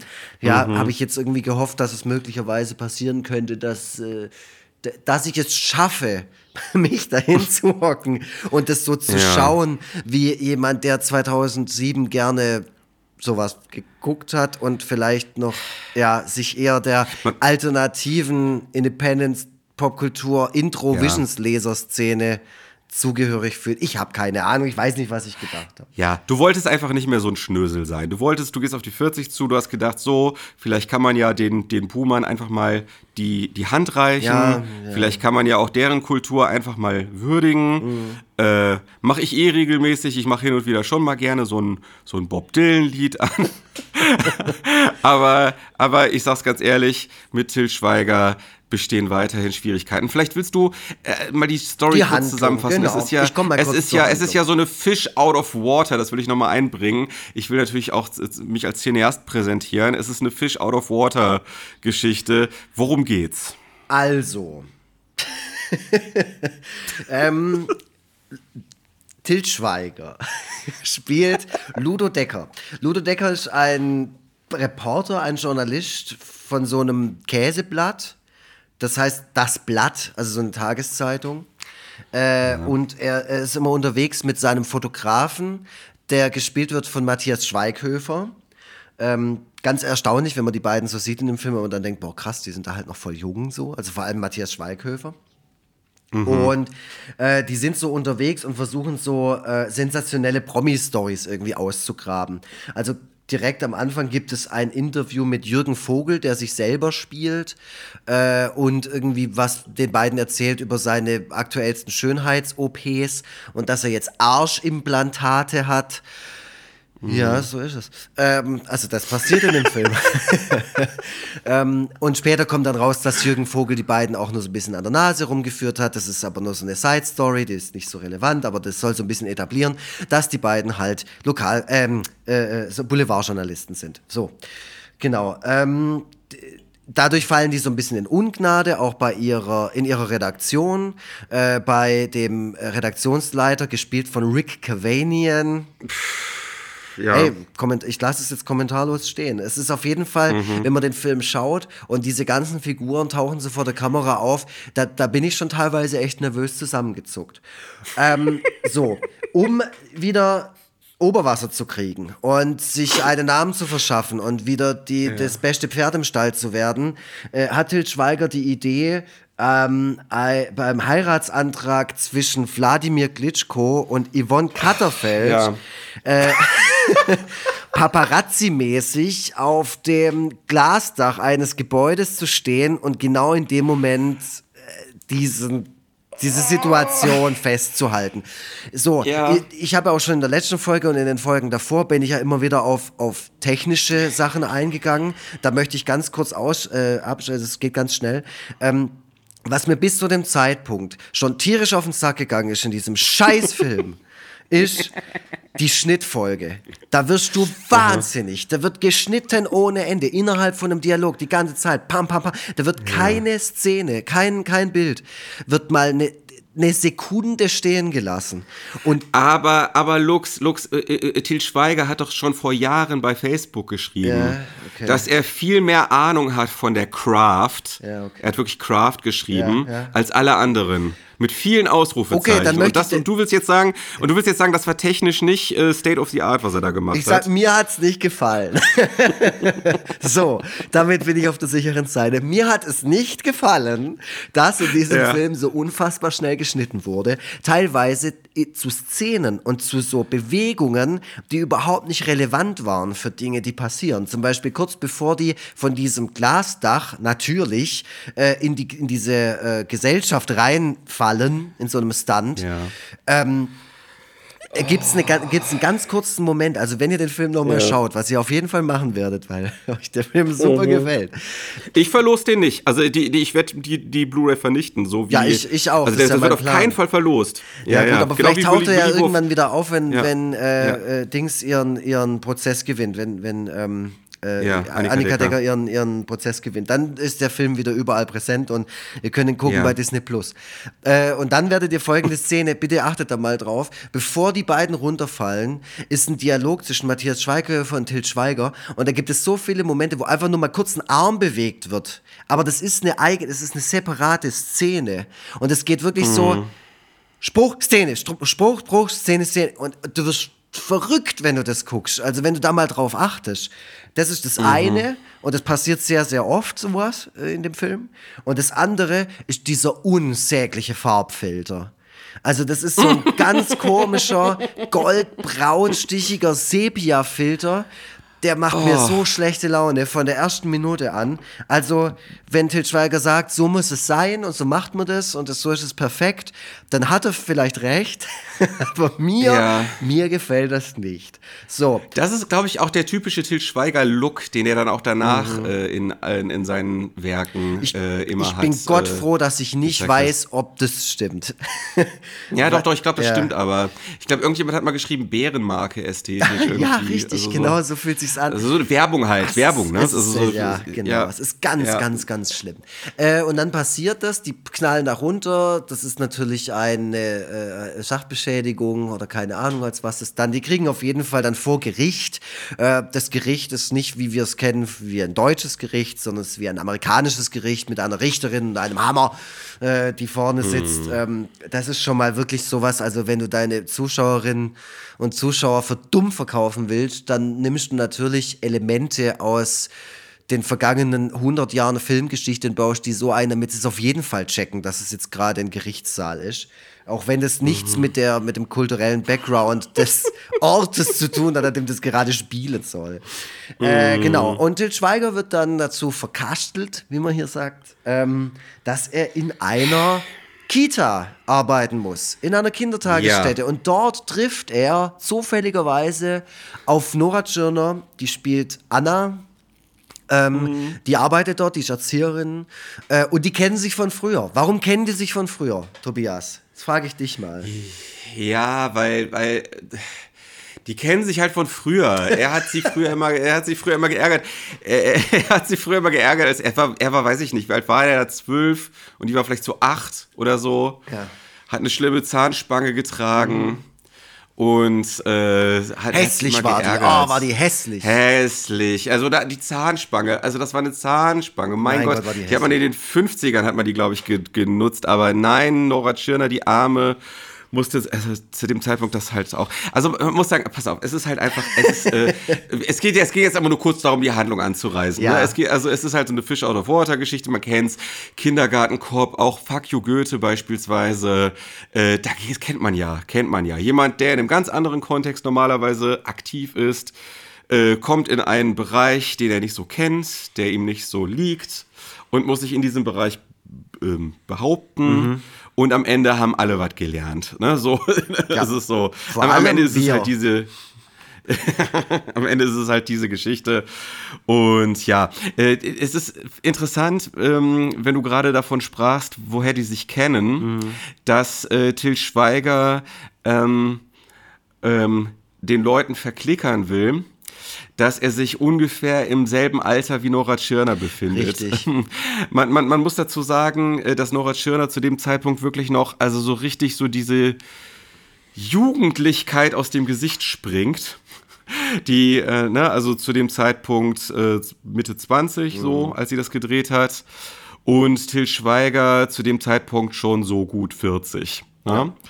Aber das ist natürlich etwas, was ein Till, wovon ein Till Schweiger sich nicht stoppen lässt und was er sich auch nicht erzählen lässt, dass er, dass das eventuell vielleicht nicht so glaubwürdig ist, dass die so ungefähr im gleichen Alter sein sollen. Denn Till Schweiger, und das wird in diesem Film sehr deutlich, findet sich sehr jung und sehr, sehr attraktiv, viril, äh, steht wirklich in seiner vollen Manneskraft.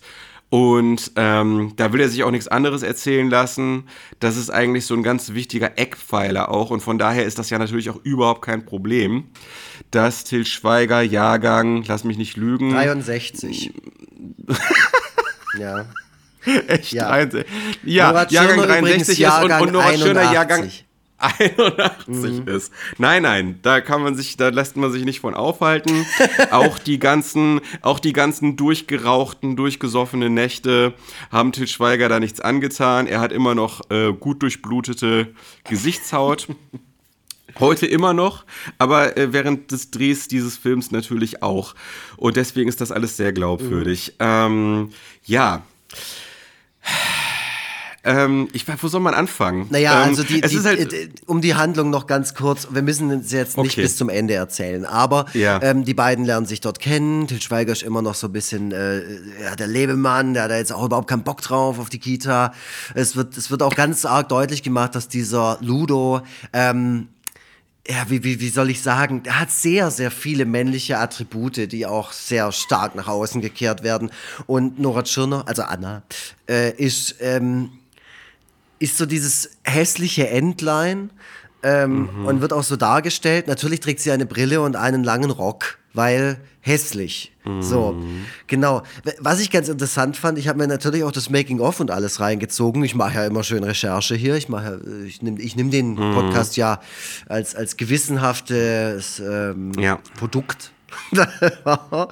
ähm, äh, und, und da ist mir dann, ähm, das ist so geil, da ist ein Interview mit Til Schweiger drauf, wo der dann auch davon erzählt, dass er da ja mit so Konventionen brechen wollte. Weil sie ist ja am Schluss, wird sie ja jetzt nicht aufgebrezelt oder aufgetakelt oder sonst irgendwas. Aber das ist doch scheißegal. Du, we- wenn du trotzdem die Story von dieser vermeintlich hässlichen Person erzählen willst, dann ist es egal, ob du die am Schluss noch so auflöst. Du erzählst trotzdem, dass die hässlich ist, weil sie eine Brille trägt und einen langen Rock und in der Kita arbeitet und deswegen ist sie so spröde und so brüde und keine Ahnung was. Also, Ja. Wie de, wie, was für eine Selbstwahrnehmung dieser Mensch hat, ist mir wirklich, das ist mir da wieder bewusst geworden. Also, äh, im, im Grunde ist es doch so. Ähm, es ist ja so, die Aufstellung ist ja die, äh, ich weiß nicht, ob man es wirklich so bezeichnen, ob, ob, ob, die, ob die Bezeichnung jetzt so hundertprozentig passt in dem Fall, aber die Aufstellung ist im Grunde wie bei so einer Buddy-Komödie. Äh, Person 1 hat eine bestimmte Stärke und eine bestimmte Schwäche und Person 2 hat eine bestimmte Stärke, eine bestimmte Schwäche und beide Personen korrespondieren auf eine Art miteinander, dass die sozusagen die Schwächen der jeweils anderen Person in der Lage sind aufzuheben aufgrund ihrer eigenen Stärke. Also jeder lernt was. Person 1 und Person 2 gehen gemeinsam auf eine Reise und lernen beide etwas voneinander auf dieser Strecke. So. Deiner Meinung nach, was genau Lernen. soll Til Schweiger lernen? Also was genau soll Til Schweiger lernen aus der ganzen Geschichte? Und was genau soll Nora Tschirner lernen? Ähm, man muss dazu sagen, Til Schweiger spielt wirklich einen Boulevardreporter der untersten Kategorie. Also der spielt wirklich, also er verhält sich so in dem ersten Drittel des Films auf eine Vielzahl unterschiedlicher Arten moralisch extrem fragwürdig. Also er ist eigentlich moralisch komplett verkommen. Ja. Also ein moralisch komplett verkommenes Arschloch. So. Also im Grunde gibt es ja was zu lernen. So. Ähm, Nora Tschirner, ja. Also was, ja, also was sollen die denn, also deiner Meinung nach, was sollen die eigentlich, also was ist so das, das, das, das große Thema, woran beide jeweils im Laufe des Films für sich arbeiten sollen, um es dann zu überwinden? Naja, also wenn man es ganz billig runterbricht, ist ja völlig klar, was sie lernen. Also zumindest was er lernen soll. Ich kann mir sogar vorstellen, dass ihm egal ist, was sie lernt. Dem ist eh alles egal. ähm, aber ihm ist natürlich wichtig, dass er eine Läuterung durchmacht, ne? dass er nicht mehr hier Ja. Frauen als Objekte be be behandelt und dass er sich gegenüber anderen Leuten äh, anständig verhält, auch vor allem durch die Kinder, ne? weil die Kinder, der ist ja dann in der Kita und die Kinder, die, die geben ihm so eine richtige, wie soll ich sagen, so ein ganz warmes Herz und, und, und ent, entkalten und entkalken ihn, ne? die machen ihn ganz offen und, und, und ja, es ist ganz, ganz fürchterlich. Ich glaube, also ich glaube, so denkt er, muss er das erzählen, was für eine Entwicklung seine Figur durchmachen soll. Und jetzt, Spoiler, es passiert nicht. Ja, äh, also äh, ich meine, hast du das Gefühl, dass die Personen jeweils an der Stelle anfangen, die notwendig wäre, um so eine Entwicklung deutlich zu machen? Weil, also man sollte ja eigentlich Folgendes erwarten. Till Schweiger kommt in den Kindergarten Ja. und ist regelrecht angewidert von den Kindern. Genau. Die popeln, spucken, sind äh, äh, viel zu ehrlich, äh, hängen ständig an ihm dran. Er kann nicht spielen. Er, er, er kommt sich doof dabei vor, so eine Figur in die Hand zu nehmen und der so eine Stimme zu geben und so weiter. Er kann das alles überhaupt nicht. Nora Tschirner dagegen, würde man erwarten, geht in der Rolle der Kindergärtnerin komplett auf. Ist lustig, warmherzig, ähm, und, und, und ist einfach so mit Leib und Seele ihrem Beruf verschrieben, ähm, hat aber irgendwie so im Privatleben so den einen oder anderen Knacks. So. So, das sollte man ja eigentlich So wäre erwarten als es, genau. Personenausstellung. Ja. So, das wäre doch jetzt eigentlich so ein jeweils Positionen, von denen aus sich dann beide Personen entwickeln können. Mhm. Ähm, was sehen wir stattdessen? Ja, was sehen wir Also- statt? Also genau. Ja. Ja, dann erzähl, also du kannst gerne erzählen, wie es weitergeht. Okay, ich wollte, ich wollte dir, ich wollte nicht, damit ich jetzt nicht so ewig lange Monologe hier halte. Nee, alles gut, aber, ich habe ja schon den ganzen Einstieg erzählt, deswegen wollte ich dir mal ein bisschen äh, den Part überlassen, von dem der dann erzählt, was da noch Also- passiert. Weil wenn man sich ganz genau überlegt, was passiert, dann, dann ist es ganz arg schwierig, weil es passiert halt. Es passiert im Grunde ja gar passiert nicht so nichts, richtig. Also, genau. also äh, es ist so, äh, äh, Till Schweiger, ähm, der fremdelt überhaupt nicht Nee. mit den Kindern. Der kommt eigentlich von Anfang an super mit denen zurecht. genau. Also, also wirklich, also äh, äh, wo sieht ich äh, ich nehme da keine Fallhöhe wahr. Ich nehme ich nehme nichts also ja klar, gut, der würde seine Zeit vielleicht gerne woanders verbringen, aber ich meine, am Ende ownt er die Situation ja sowieso durch seine virile Souveränität. Die ganze So, Zeit also, tut er das. Es gibt keinen Ja. Moment, in dem Til Schweiger in irgendeiner Weise schwach wirkt oder so. Ganz im Gegenteil, der Genau. hat immer alles im Griff. Der ist immer souverän, der geht immer voran, der zeigt jeder Person in diesem Film, äh, wo es lang geht und was richtig Ja, und ist. Nora Tschirner, und Nora Tschirner macht ihren Job nicht gut. Nicht, nee. sie, sie, sie läuft die ganze Zeit mit so einem angepissten Gesichtsausdruck durch die Gegend, hat die ganze Zeit so dieses, dieses äh, Resting Bitch Face, Mhm. nennt man das ja. Ähm, äh, äußert sich in Gegenwart der Kinder ständig unangemessen, äh, blafft die an. Das ist so eine der ersten Interaktionen mit den Kindern, dass die diese viel zu doll anblafft. Ähm, also eigentlich ist die der Fish out of water in diesem Kindergartenkontext. Ja, So. richtig. Ja, äh, absolut. Und, und das Geile ist auch, wenn man dann mal so ein bisschen in die Tiefe geht äh, und, und einzelne Szenen analysiert und sich dann wirklich immer fragt, was passiert hier gerade? Und dann äh, den Schritt zurücknimmt. Es gibt so viele Momente und Szenen, die so unglaublich fragwürdig sind, also wo auch das Verhalten der Personen unglaublich teilweise fast schon ekelhaft ist. Also, ich habe mir da ein paar kleine Beispiele aufgeschrieben. Es gibt zum Beispiel einen Moment, da ist äh, Til Schweiger einfach mal irgendwie an so einem Lagerfeuer alleine mit den Kindern. So, einen ganzen Ja. Abend lang. Nora Tschirner macht da, keine Ahnung, hey, bei ihrer Freundin rum, ich weiß jetzt gerade nicht mehr. Also, ich glaube, die Die besäuft hat ein Date da. mit Christian Ach, Tramitz. glaub genau. Ich. Oh, ja, und ich sag, oh, ja, warte, sorry. Aber bei mir ist eine Woche her, dass ich den Film gesehen habe. ja, Christian Dramitz ist die einzig gescheite Figur in dem ganzen Film. Der sagt. Die einzige zwei, was? Die einzig gescheite Figur in dem ganzen Film. Ach so, Weil der ja. hat, glaube ich, fünf Lines oder so, die der sagen muss. Und jede, jeder Satz ist eigentlich so geschrieben, dass man Christian Dramitz so ein bisschen bachelig und doof finden soll. Aber er sagt Ja. komplett richtige Dinge. Weil nämlich, Ja. die sind beim Essen, die haben dieses Date und Nora Tschirner sagt dann irgendwie, Find, also stellt dann irgendwie fest, äh, oh scheiße, der ist ja voll, also die, die lernen sich zufällig kennen aufgrund von so einem kleinen Unfall, alles cool. Äh, und dann weiß man schon, ah okay, Christian Dramitz soll jetzt der Typ für sie sein und so. Also in dem ganzen Film geht's ja nur um das Thema Liebe und Romanze und wer mit wem. So, und dann sitzen die später im Restaurant am Tisch und Christian Dramitz ist natürlich auch ein bisschen so ein, so ein bröseliger Typ. Ähm, und, und sie stellt es dann fest, dass sie doch eher einen spritzigeren Part da hätte sitzen also äh, hätte sie sich eher gewünscht so und man weiß natürlich, was will der Film mir gerade erzählen. Ja, sie will ja eigentlich eher so einen draufgängerischen, lustigen Typen wie Til Schweiger, was der nicht ist. Aber der Film will, dass der das ist. So, und, Christ, und dann macht sie irgendwie äh, einen, einen Witz, dann erzählt sie einen Witz, der halt sehr frauenfeindlich ist und auch dumm. Äh, und, und Christian Dramitz lacht nicht drüber und sie fragt dann so, warum? Und dann meint er so, ja, der, der Witz war halt frauenverachtend. Und dann Ja, denkt man nur so, ja, ja, das war der. Ja.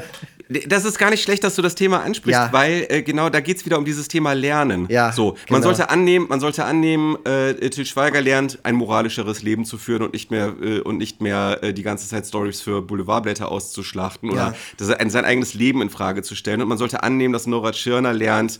Ähm, äh, dass, dass Nora Tschirner so ihr Verhältnis zu Männern vielleicht so ein bisschen kittet oder so, oder irgendwie so ihr Privatleben so in den Griff kriegt oder so.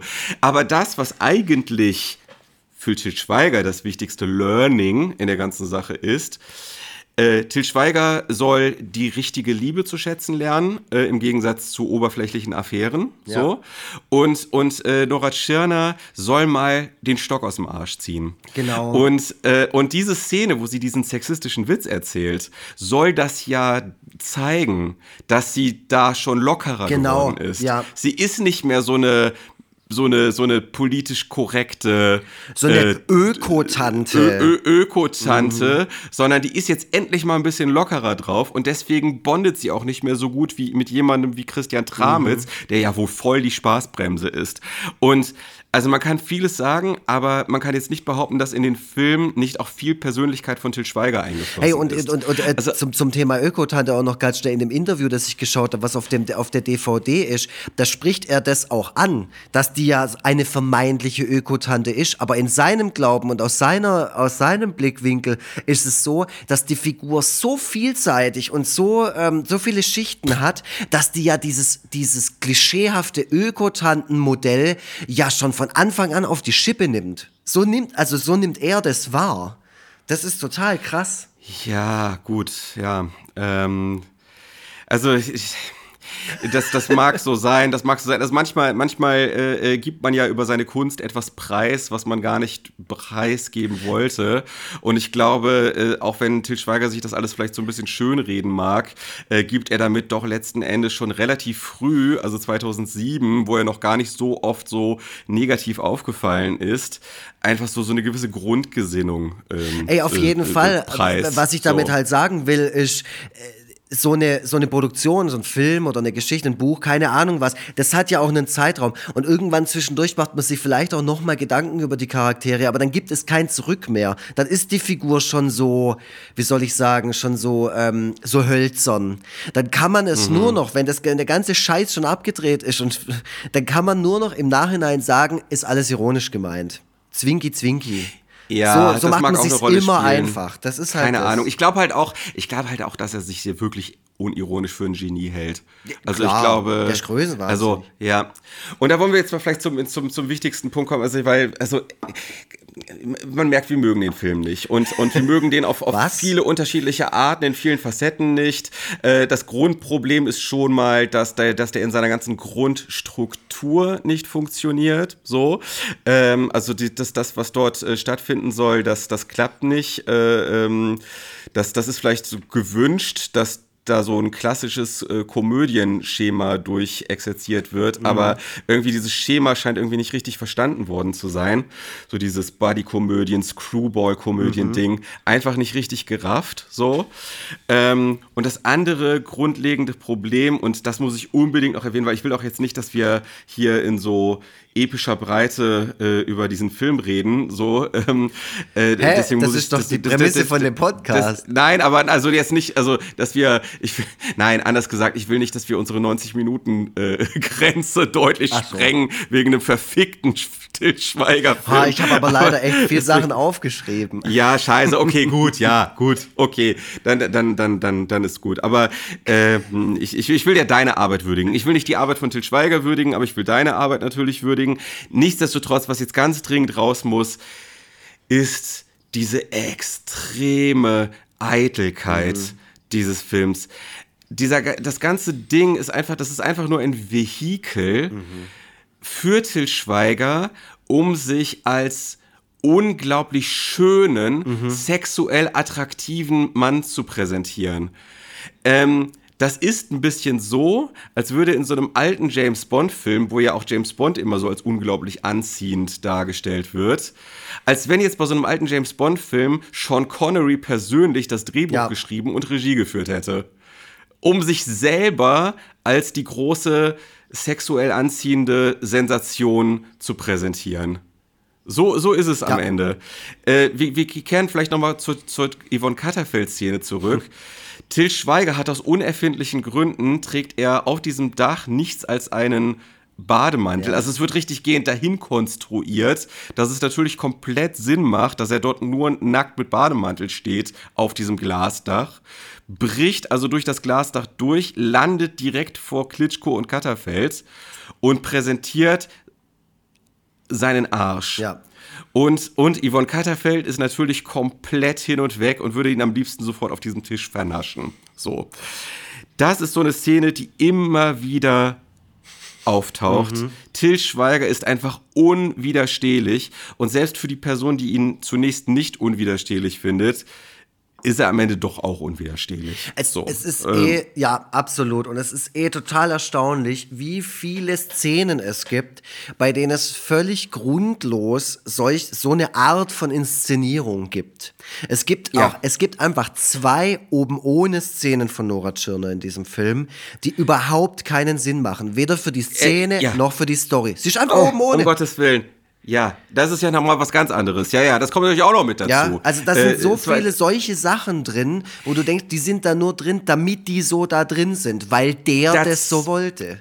Genau, da, zwei, da greifen im Grunde zwei Probleme ineinander. Einerseits eben dieses Problem, Til Schweiger hat letzten Endes sich mit diesem Film einen, ein Denkmal mhm. gesetzt für seine eigene Sexiness. So, äh, unglaublich eitel. Zweites Problem greift darin mit ein, der Film ist unglaublich sexuell ja.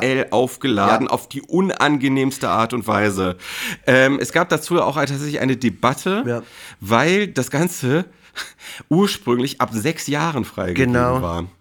Und es war eine der, äh, das war eine der seltenen Fälle, wo nach so einem gewissen Presseaufschrei das nochmal reevaluiert re wurde mhm. und äh, dass dieses Rating zurückgenommen und er dann als ab 12 eingestuft wurde. Hochgestuft wurde. Das passiert ganz, ganz, ganz selten. Es passiert eher das völlig Gegenteil. Völlig zu Recht. Ja. Völlig zu Recht. Diesen Film kann man keinem Sechsjährigen antun und auch keinem Achtjährigen. Ey, den Film kannst du nicht mal einem Zwölfjährigen antun. Ja, ja. Weil also wirklich, genauso ja. wie du es sagst, in dem Film wird auch einfach, äh, in dem Film wird auch gekokst, ähm, und auch, also das wird überhaupt nicht in Frage gestellt. Das, das passiert halt einfach. Armin Rode ja. in einer Szene backstage äh, zusammen mit ähm, Fariardim, genau, der kleine Cameo-Auftritt von dem, äh, hockt da irgendwie Backstage und kokst dann halt immer äh, schön draufgezoomt auf die Line. Aber das wird dann auch nicht thematisiert, das wird auch nicht irgendwie ähm, negativ nochmal gezeigt. Klar, Armin Rohde spielt da jetzt keinen sympathischen Charakter in dem Film, spielt auch nur kurz mit, äh, aber de, de, de, der Rolle oder der Figur wird jetzt nicht so viel Raum gegeben, dass man jetzt am Schluss sagen kann, ja klar, äh, natürlich kokst der, ist ja auch ein Penner. Also das, äh, ja, oder halt ein Arsch. Ja, ja, ja. Ja, das ist ja auch wieder dieses Ding, das hatte ich ja auch schon bei Kein Pardon, der natürlich deutlich besser ist, ist klar. Ja, oh Gott.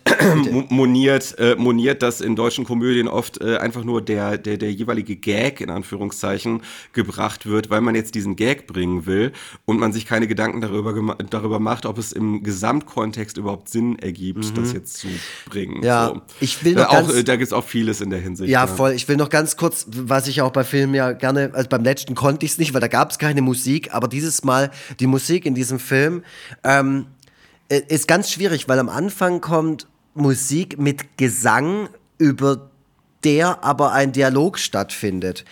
Ich habe den Film teilweise mit Untertitel geguckt. Mhm. Ja. Am Anfang ganz schwer. Also das Erste, was man aus dem Off hört, kann man kaum verstehen. Ja, voll ja. krass. Also Til Schweiger wissen mhm. wir ja, also der kriegt die Goschen auf. Mhm. Aber auch alle anderen Figuren ist so. Und dann bin ich, was, was? Das ist ein verfickter ja. deutscher Film, den muss ich da verstehen können. Und dann äh, mhm. kommt dazu ja. noch Musik, die viel zu laut abgemischt ist, in der gesungen wird. Das sollte man nicht tun bei einem Dialog. Also wenn, dann muss es wirklich runterpegeln bis zum Untergang. Ähm, mhm. was, was ich echt ein bisschen schade fand, es lief Angels and Airwaves.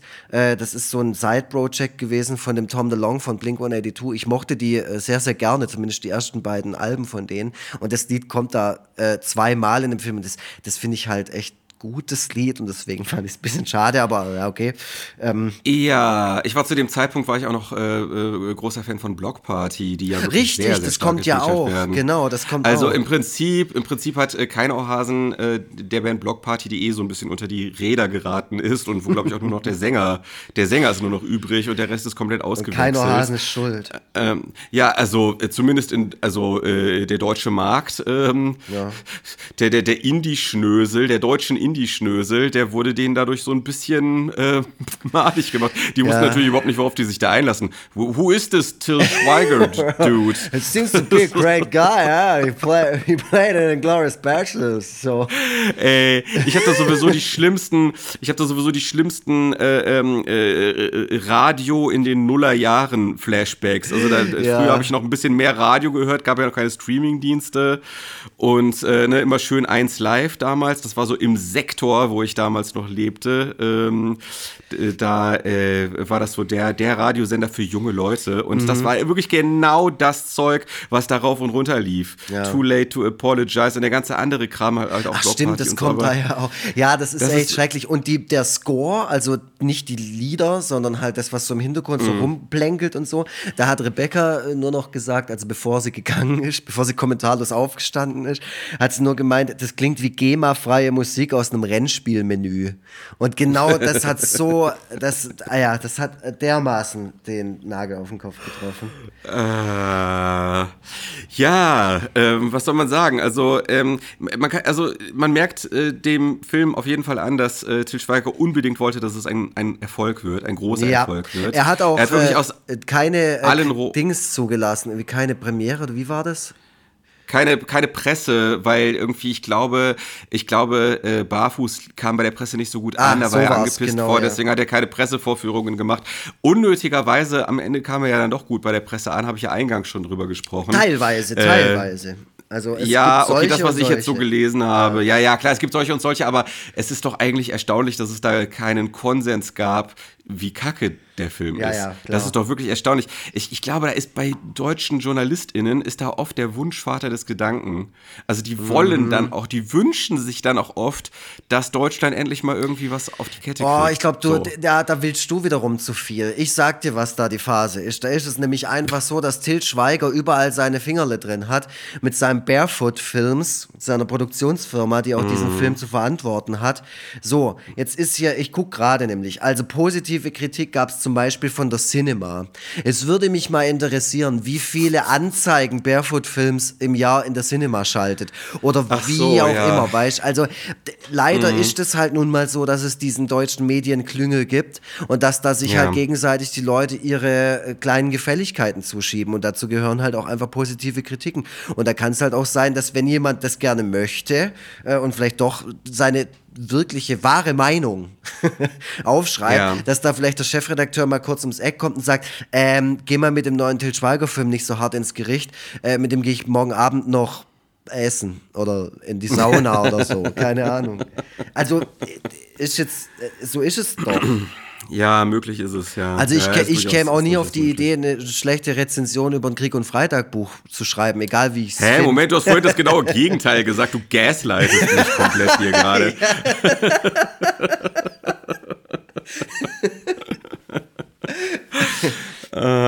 naja, äh, jedenfalls der, der, der, der Wille, ähm, das Ganze zu einem Erfolg werden zu lassen, ist überdeutlich spürbar. Das merkt man auch an den ganzen Cameo-Auftritten. Til Schweiger hat wirklich alle Kontakte, die er hat, Ja. da aktiviert. Ja, es gibt Alles. auch so Der Aufnahmen vom richtig- roten Teppich und so, damit man auch, damit der Letzte noch kapiert hat, dass wir uns hier in Deutschland, dass es hier ein Der- Kartoffelfilm ist. Mit, Ja. und, und Carmen Nebel taucht noch äh, namentlich auf und Karl Moik und Andy aus Borg. allen Rohren. Dann gibt es noch so, eine, so ein Fake, Rohren, äh, ja. Fake Stefan Ross, ähm, äh, Stefanie Hertel-Pärchen, das da mit auftaucht.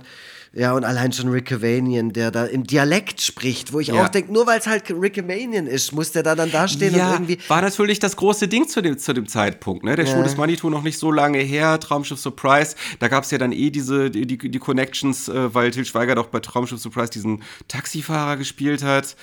Ähm, und äh, dann hat er sich natürlich halt diese Bully-Paraden-Leute äh, halt, glaube ich, auch aus kommerziellen Erwägungen, weil das gerade das große Ding war, Ja. auch mit an Bord geholt. Er wollte, dass es ein Riesenerfolg wird. Ja, und was soll man sagen? Es hat ja auch geklappt. Es hat geklappt, also, Also- zumindest, die, wie ich schon eingangs gesagt habe, die DVD-Verkäufe, die gingen mega durch die Decke. Das war, glaube ich, der bestverkaufteste Artikel auf Amazon in dem Jahr. Artikel. Also, äh, Ja. da fällt alles drunter.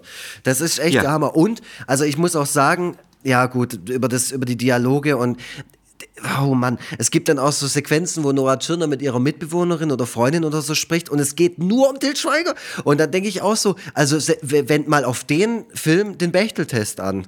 Der fällt aber auf, auf, auf jeder Ebene. Bechteltest kennst du? Ja, ja, man könnte den Bechteltest ja noch stärker einschränken. Äh, gibt es in dem Film zwei Frauen, die nicht über Till Schweiger Richtig, sprechen. genau. Also, ja. also, und das ist ja das wirklich ist vom Bechtel das, der, der, der, dritte Punkt. Also der letzte quasi. Ja, ja, schon klar, aber. Und wenn aber, der schon nicht erfüllt ja um, ist. Also da geht es ja um Männer im Allgemeinen, ja. ne? aber in dem Fall ist es wirklich so. Ach so, ist so ein bisschen der, der Till Schweiger Bechteltest, ja, richtig. Ja, ja, genau. Also man kann ihn nochmal ultra, also das ist ein Bechteltest, den man nochmal so ultra spezifisch äh, darstellen kann. Schweiger Bechteltest, den haben wir jetzt gerade erfunden. Wir sind auch Wissenschaftler mittlerweile. Also man, man ist wirklich, also man ist wirklich, also es ist im Grunde, ist es Autorenkino. ähm, es ist Autorenkino, weil ne, man sagt ja immer so, Autorenkino, das ist Kino, wo die, wo, äh, wo die Persönlichkeit, äh, der Charakter des Regisseurs wirklich richtig Einzug gehalten hat. Es ist wirklich ein Kunstwerk, was aus dem Inneren der jeweiligen Person kommt. Und das ist es am Ende wirklich. Also mhm. Til Schweiger hat da wirklich sich selber äh, einfließen lassen auf die denkbar unangenehmste Art und Weise. Mhm. Ähm, äh, und da ja, hat er auch schon, und da, äh, übrigens, dieser Film gibt den ganzen Startschuss für die, ähm, äh, wie, wie, soll ich sagen, für die, die, die Karriererampe von Till Schweigers Töchtern. Die sind ja mittlerweile auch medial total präsent, äh, mit ihm gemeinsam ja. in irgendwelchen Werbungen, auch in Filmen, auch äh, egal wo. Mhm. Ähm, da spielen die schon als kleine Kinder mit. Also die hat er da schon eingesetzt in die Kita. Übrigens, die ganzen, warum sehen die ganzen Kinder aus wie Amish? Wieso? Ja, warum? Das, ich denke die ganze Zeit, ja gut, die haben hin und wieder mal, ist da auch ein schwarzes Kind dazwischen, um äh, für Diversity zu sorgen. Nee. Aber wenn das, wenn man das jetzt mal ausklammert, sind, sehen, wirken gerade dieser Zusammenschnitt, wo äh, äh, Till Schweiger richtig viel Spaß in der Kita hat mit den Kindern mhm. und mit mhm. Nora Tschirner und so, äh, der wirkt ein bisschen wie ein NPD-Werbespot, um mal ganz ehrlich zu sein. ja, also, also, ja, oder ja, genau, wie, wie Werbung für so ein Buch vom Kopfverlag oder so. Für so ja, ausgesiedelte. Also so ja. Und, äh, ne, also, oder ich muss auch viel denken, viel so an so Manufaktum denken, die ja, ja auch so ja. ein bisschen äh, schwierig sind. Ja. Ne? Äh, be beschäftigt euch mal mit dem Manuskriptum Verlag. Ähm, äh, das ist, äh, äh, also das wirkt alles irgendwie so latent rechts, obwohl es nicht so gemeint war. Ja, aber das ist auch die Ästhetik und dieser Ort, wo das gefilmt ist, die Kita, das habe ich mich ein bisschen kundig gemacht, die Rosenvilla Paretz. Ähm, die kann man mieten für Filme. Da kann man sich auch, geht mal auf die Seite, ist ganz interessant. Berlin, Brandenburg. Es sieht halt nicht aus wie eine Kita. Nee, das ist, ich, ich, der hat halt diese Location gehabt. Wahrscheinlich hat er es ja. ja. irgendwie günstig bekommen. So, fuck, jetzt ist das diese Villa. Ah, die ist ja echt schön. Ja, fuck, jetzt äh, laufen die Kinder da mit Turtles-Pullis rum oder keine Ahnung was zu der Zeit. Feuerwehrmann Sam oder so. Das passt überhaupt nicht rein. Ja, da müssen die wohl so aussehen wie die Kinder bei das Weiße Band. der erst in zwei Jahren gedreht wird.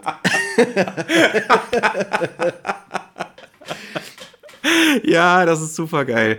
Ja, verstehe, oh Gott, dann alles so in Brauntönen gehalten, mhm. überhaupt sehr brauner Film, sehr viel braun. ja, der ist sehr braun. Es ist wirklich ein unfassbar kartoffeliger Film. Er ist deshalb auch so unangenehm. Äh, und ich normalerweise haue ich ja auch noch ein paar Zitate raus. Ich finde, der Film hat überhaupt kein Zitat zu bieten, das in irgendeiner Weise denkwürdig wäre oder auch lustig oder irgendwie, ja. Gibt's also ich will, mal, ich, ich, will mal wirklich einen politisch inkorrekten Gedanken, der mir so in den Kopf geschossen ist, äh, als ich den Film geguckt habe, loswerden. Äh, wenn ihr den nicht hören wollt, einfach mal so 15 Sekunden vorskippen oder 30. Oh. Ey, ich habe die ganze Zeit gedacht, ich fühle mich von diesem Film sexuell belästigt. ja. ja. der ist sehr das aufdringlich ist, und übergriffig. Äh, ja, aber auf so eine sex latent sexualisierte Art. Mhm. Es geht die ganze Zeit direkt oder indirekt nur ums Bumsen. Ey, absolut. Der äh, Til Schweiger spricht mit dem Kind, also gespielt von seiner Tochter, übers, ja. übers Bumsen einfach. Also und auch gar nicht es mal so subtil. Es gibt sehr viele Momente, wo es ja. ja, es ist richtig ekelhaft es ist so, oh Gott, er will die ganze Zeit seine Manneskraft mhm. ausstellen. Und das, das ist so ein Thema, was ihm, glaube ich, auch super wichtig ist. Also so wirklich so. Ja, ich, äh, ich kann den Dia Dialog kurz wiedergeben zwischen Til Schweiger ja. und Nora Tschirner. Die, die, die, treffen sich, nachdem dieses Treffen mit Christian Dramitz war und er, er alleine, alleine Der ist, äh, der ist, der hockt da mit Bewährungsstrafe, aber der wird alleine gelassen mit den Kindern da. Ähm, aber dann, dann treffen die sich später und sie liegt besoffen in seinen Armen und sagt, sie hat extra den Körper rasiert. Und dann sagt er, alles? Und sie, alles. Und er, alles, alles? Alles, alles. Das ist der Dialog. Brr. Ja, ja, also es ist so, äh, also äh, ne, man kennt ja so diese, das ist ja fast schon so ein Klischee, so der, der, der ähm, Onkel, der auf Familienfeiern seine Hände nicht bei sich behalten kann. Also, ne, also Oh, jetzt ja, muss ich äh, ich sag nicht, ich sag nicht, ich sag nicht, dass ich das aus, ich kenne das nicht aus persönlicher Anschauung, Ja, ja, aber ja, es ist aber- natürlich so ein Klischee, So ein ne? Bild, ja. Und und so diesen, so diesen Archetyp äh, verkörpert Til Schweiger so als Mensch, nicht nur in dem Film, sondern insgesamt als Mensch. Und er hat so dieses ganze, so dieses ganze ähm, sexualisierte, unangenehm sexualisierte Wesen hat er dann so, so in diesen Film äh, eingebettet. Es ist, es ist so, es ist so wahnsinnig unangenehm. Es ist, und es ist so eine Mischung aus äh, die ganze Zeit Fiki Fiki und Kotzwitzen, äh, so raunchy Comedy und Kalendersprüchen. Ja. Und da muss Ja. ich jetzt auch mal wirklich mit, da muss ich auch wirklich mal so mit meinen Landsleuten so ins Gericht gehen mal wieder. das, das scheint den tumben Deutschen einfach zu munden. Das scheint denen zu gefallen. Das ist das, was die wollen. Das ist das, was, was äh, die wollen. Äh, Der Deutsche ist zufrieden, wenn ein pseudo-tiefsinniger Kalenderspruch damit kombiniert wird, dass irgendwem der Arsch platzt. Genau. So, dann ist man, Ja, und also dass, im dass Grunde mal einer mal von, auch was ausspricht, gell? Das was, was unangenehm ist, dass es einfach, Ja. einfach mal einer auch mal sagt, gell? Das ist, man hat nimmt ja sich kein von Blatt Mund. Klimbim, man hat sich von Klimbim und irgendwie so Frauen, die so eine äh, hässliche Zahnprothese und so eine viel zu dicke Brille haben und dann am Ende äh, verwirrt in die Kamera schielen. Ne, das war ja immer so gefühlt das Ende Ja. von jedem Klimbim-Sketch.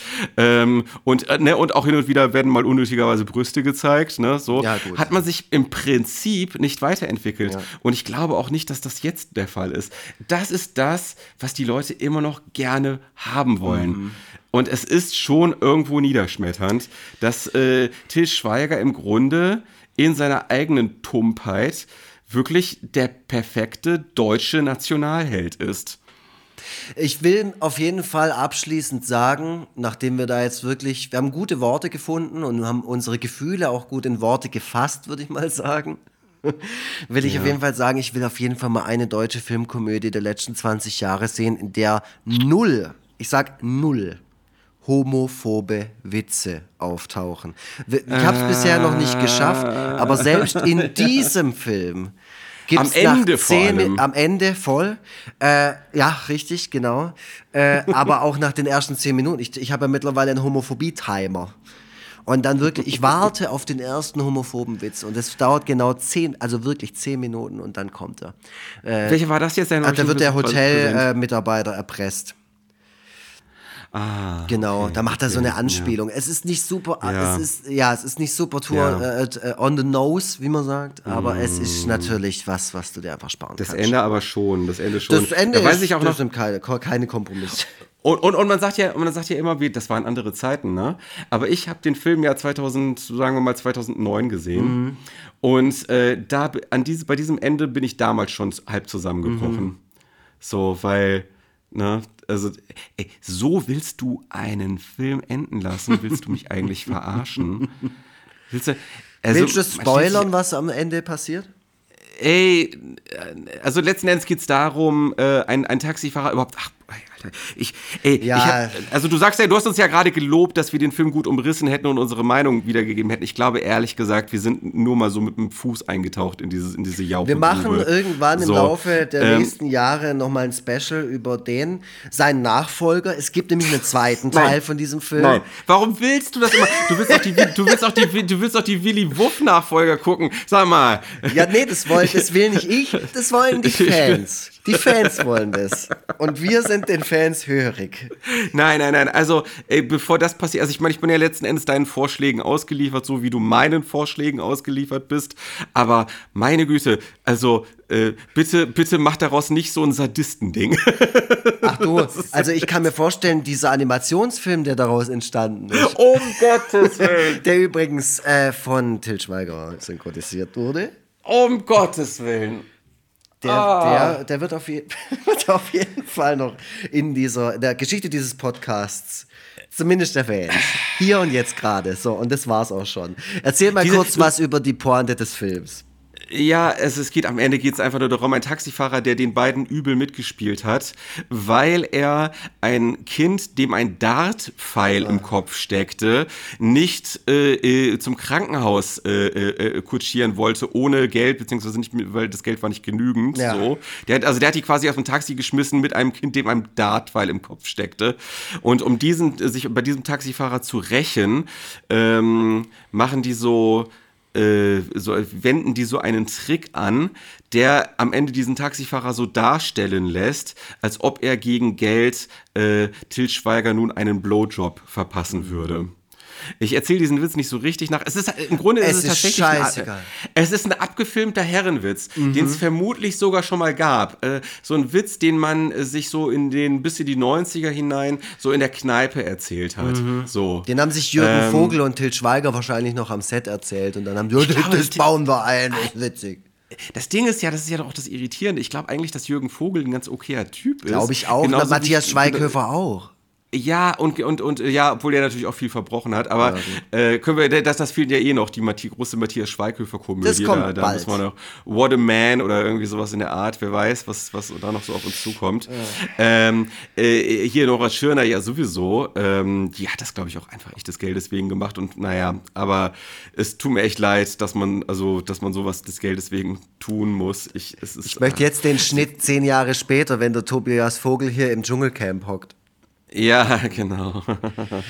ja, schwierig, alles egal. Ähm, also nochmal dazu, der Taxifahrer übrigens gespielt von Wolfgang Stumpf von Go Trabi Go.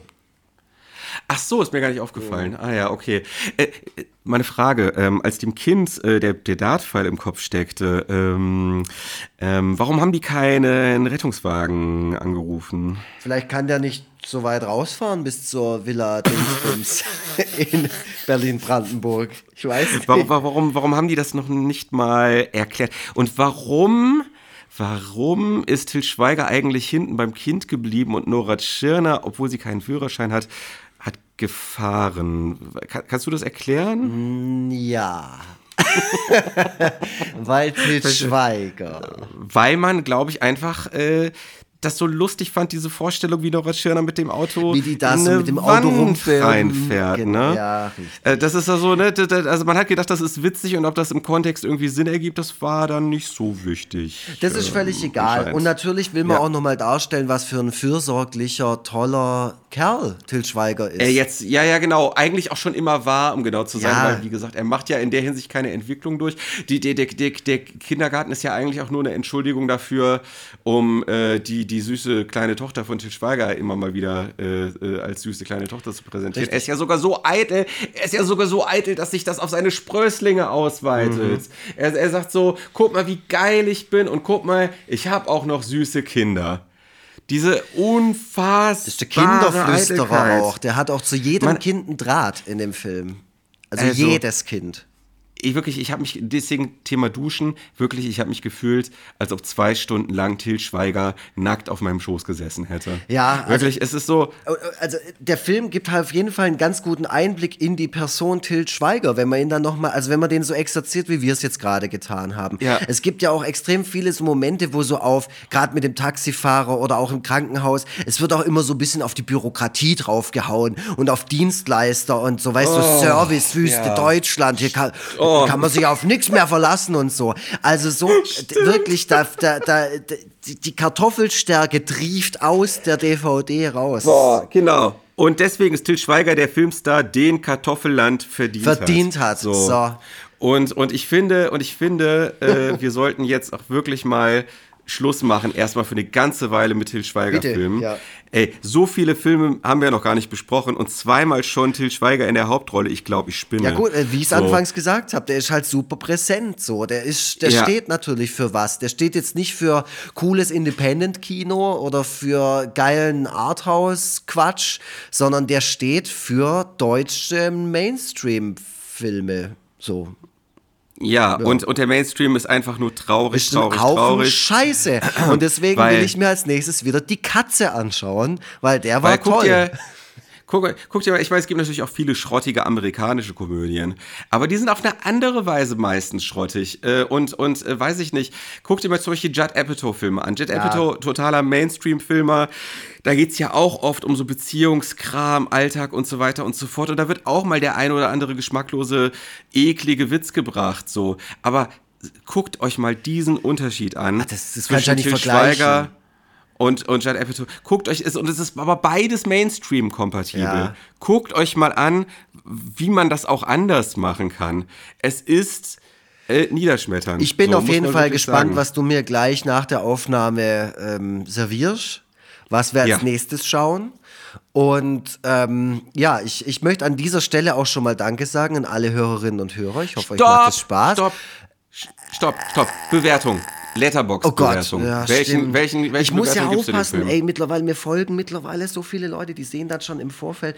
Also ich schreibe es mir mal ja. auf, auch wann ich den geschaut habe, weil ich will den ja auch loggen äh, und das ja. muss ja auch passen. Ähm, ich gebe diesem Film, übrigens interessant, ich folge bei Letterboxd ja auch anderen Menschen, die teilweise ja. ganz schön namhaft sind.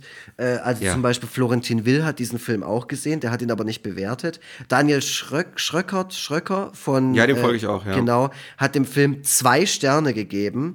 Ähm, mhm. Drei Kumpels von mir haben dem Film jeweils einen halben Stern gegeben. äh, und interessant, Antje Wessels mhm. gibt dem Film vier Sterne. Wer ist das nochmal? Äh, die die Kino-Expertin von, auch von Rocket Beans. Die hockt immer mit ja. Daniel Schröcker in einer Sendung, ja. Ja, okay, keine Ahnung, die will mich wohl verarschen. Also jetzt mal ganz ehrlich. Vier Sterne! Wo, wo, was? Also, also nicht mal, ja. wenn man das nostalgisch verklärt. Also nicht mal, wenn man damals ja. irgendwie 17 war und äh, für Til Schweiger irgendwie was übrig hatte oder für Nora Tschirner oder für wen auch immer. Also im Nachhinein betrachtet muss man da schon mal nachjustieren, finde ich. Das, das mhm, geht doch nicht. Ja. Also ich will, ich will es gleich vorwegnehmen. Mir folgen ja nicht so viele Leute, weil ich ähm, meinen äh, dortigen Namen nicht äh, publik gemacht habe. Äh, vielleicht ändert sich das irgendwann nochmal. Äh, ich gebe dem Film einen halben Stern natürlich. Das ist absoluter Abfall. Ein ja. absolutes Schundprodukt, absoluter Sondermüll, äh, für den kostbare Filmförderung verballert Und der Film geht wurde. fast zwei Stunden, das muss man auch Und der geht sagen. auch noch fast zwei Stunden. Mhm. Leute, wollt ihr mich verarschen? Ey, ein absolutes Schrottprodukt, widerwärtig und ich will nicht, um edgy zu sein, den schlecht bewerten. Ey, ja, wir haben ja jetzt also Schuh des Money wir haben jetzt genug Gründe geliefert. Das, also ja, bitte. also ein Abs guckt und und ansonsten, damit ihr seht, dass es auch jemanden trifft, der es verdient hat, guckt einfach mal den Wikipedia-Eintrag von äh, Til Schweiger an, guckt mal äh, in die in den Bereich Kontroversen rein. Ähm, insgesamt, man hat es ja auch mitgekriegt. Ich weiß nicht, ob er immer noch besoffen bei Facebook nachts äh, diese komischen Einträge schreibt. Äh, also jeder, der so ein bisschen äh, zwei Gehirnzellen beisammen hat, weiß, was Til Schweiger für ein Typ ist. Der hat wirklich keine Schonung verdient. Das ist ja arschgeil. Hey, Alter, Kontroversen. Ich hab's jetzt gerade offen. Leute, ihr habt was zu tun. Also ich übertreibe jetzt gerade nicht. Der Vogeltobi hat mir jetzt was ja. äh, ähm, eröffnet für heute. Also um Gottes Willen, da sind ja tausende Einträge drin. Ja. Der ist ja schon nicht mehr kontrovers. Das ist ja. oh, ja, ja. ja, es ist so, äh, ja, er hat, äh, also, ja, wie gesagt, der Star, den Deutschland verdient.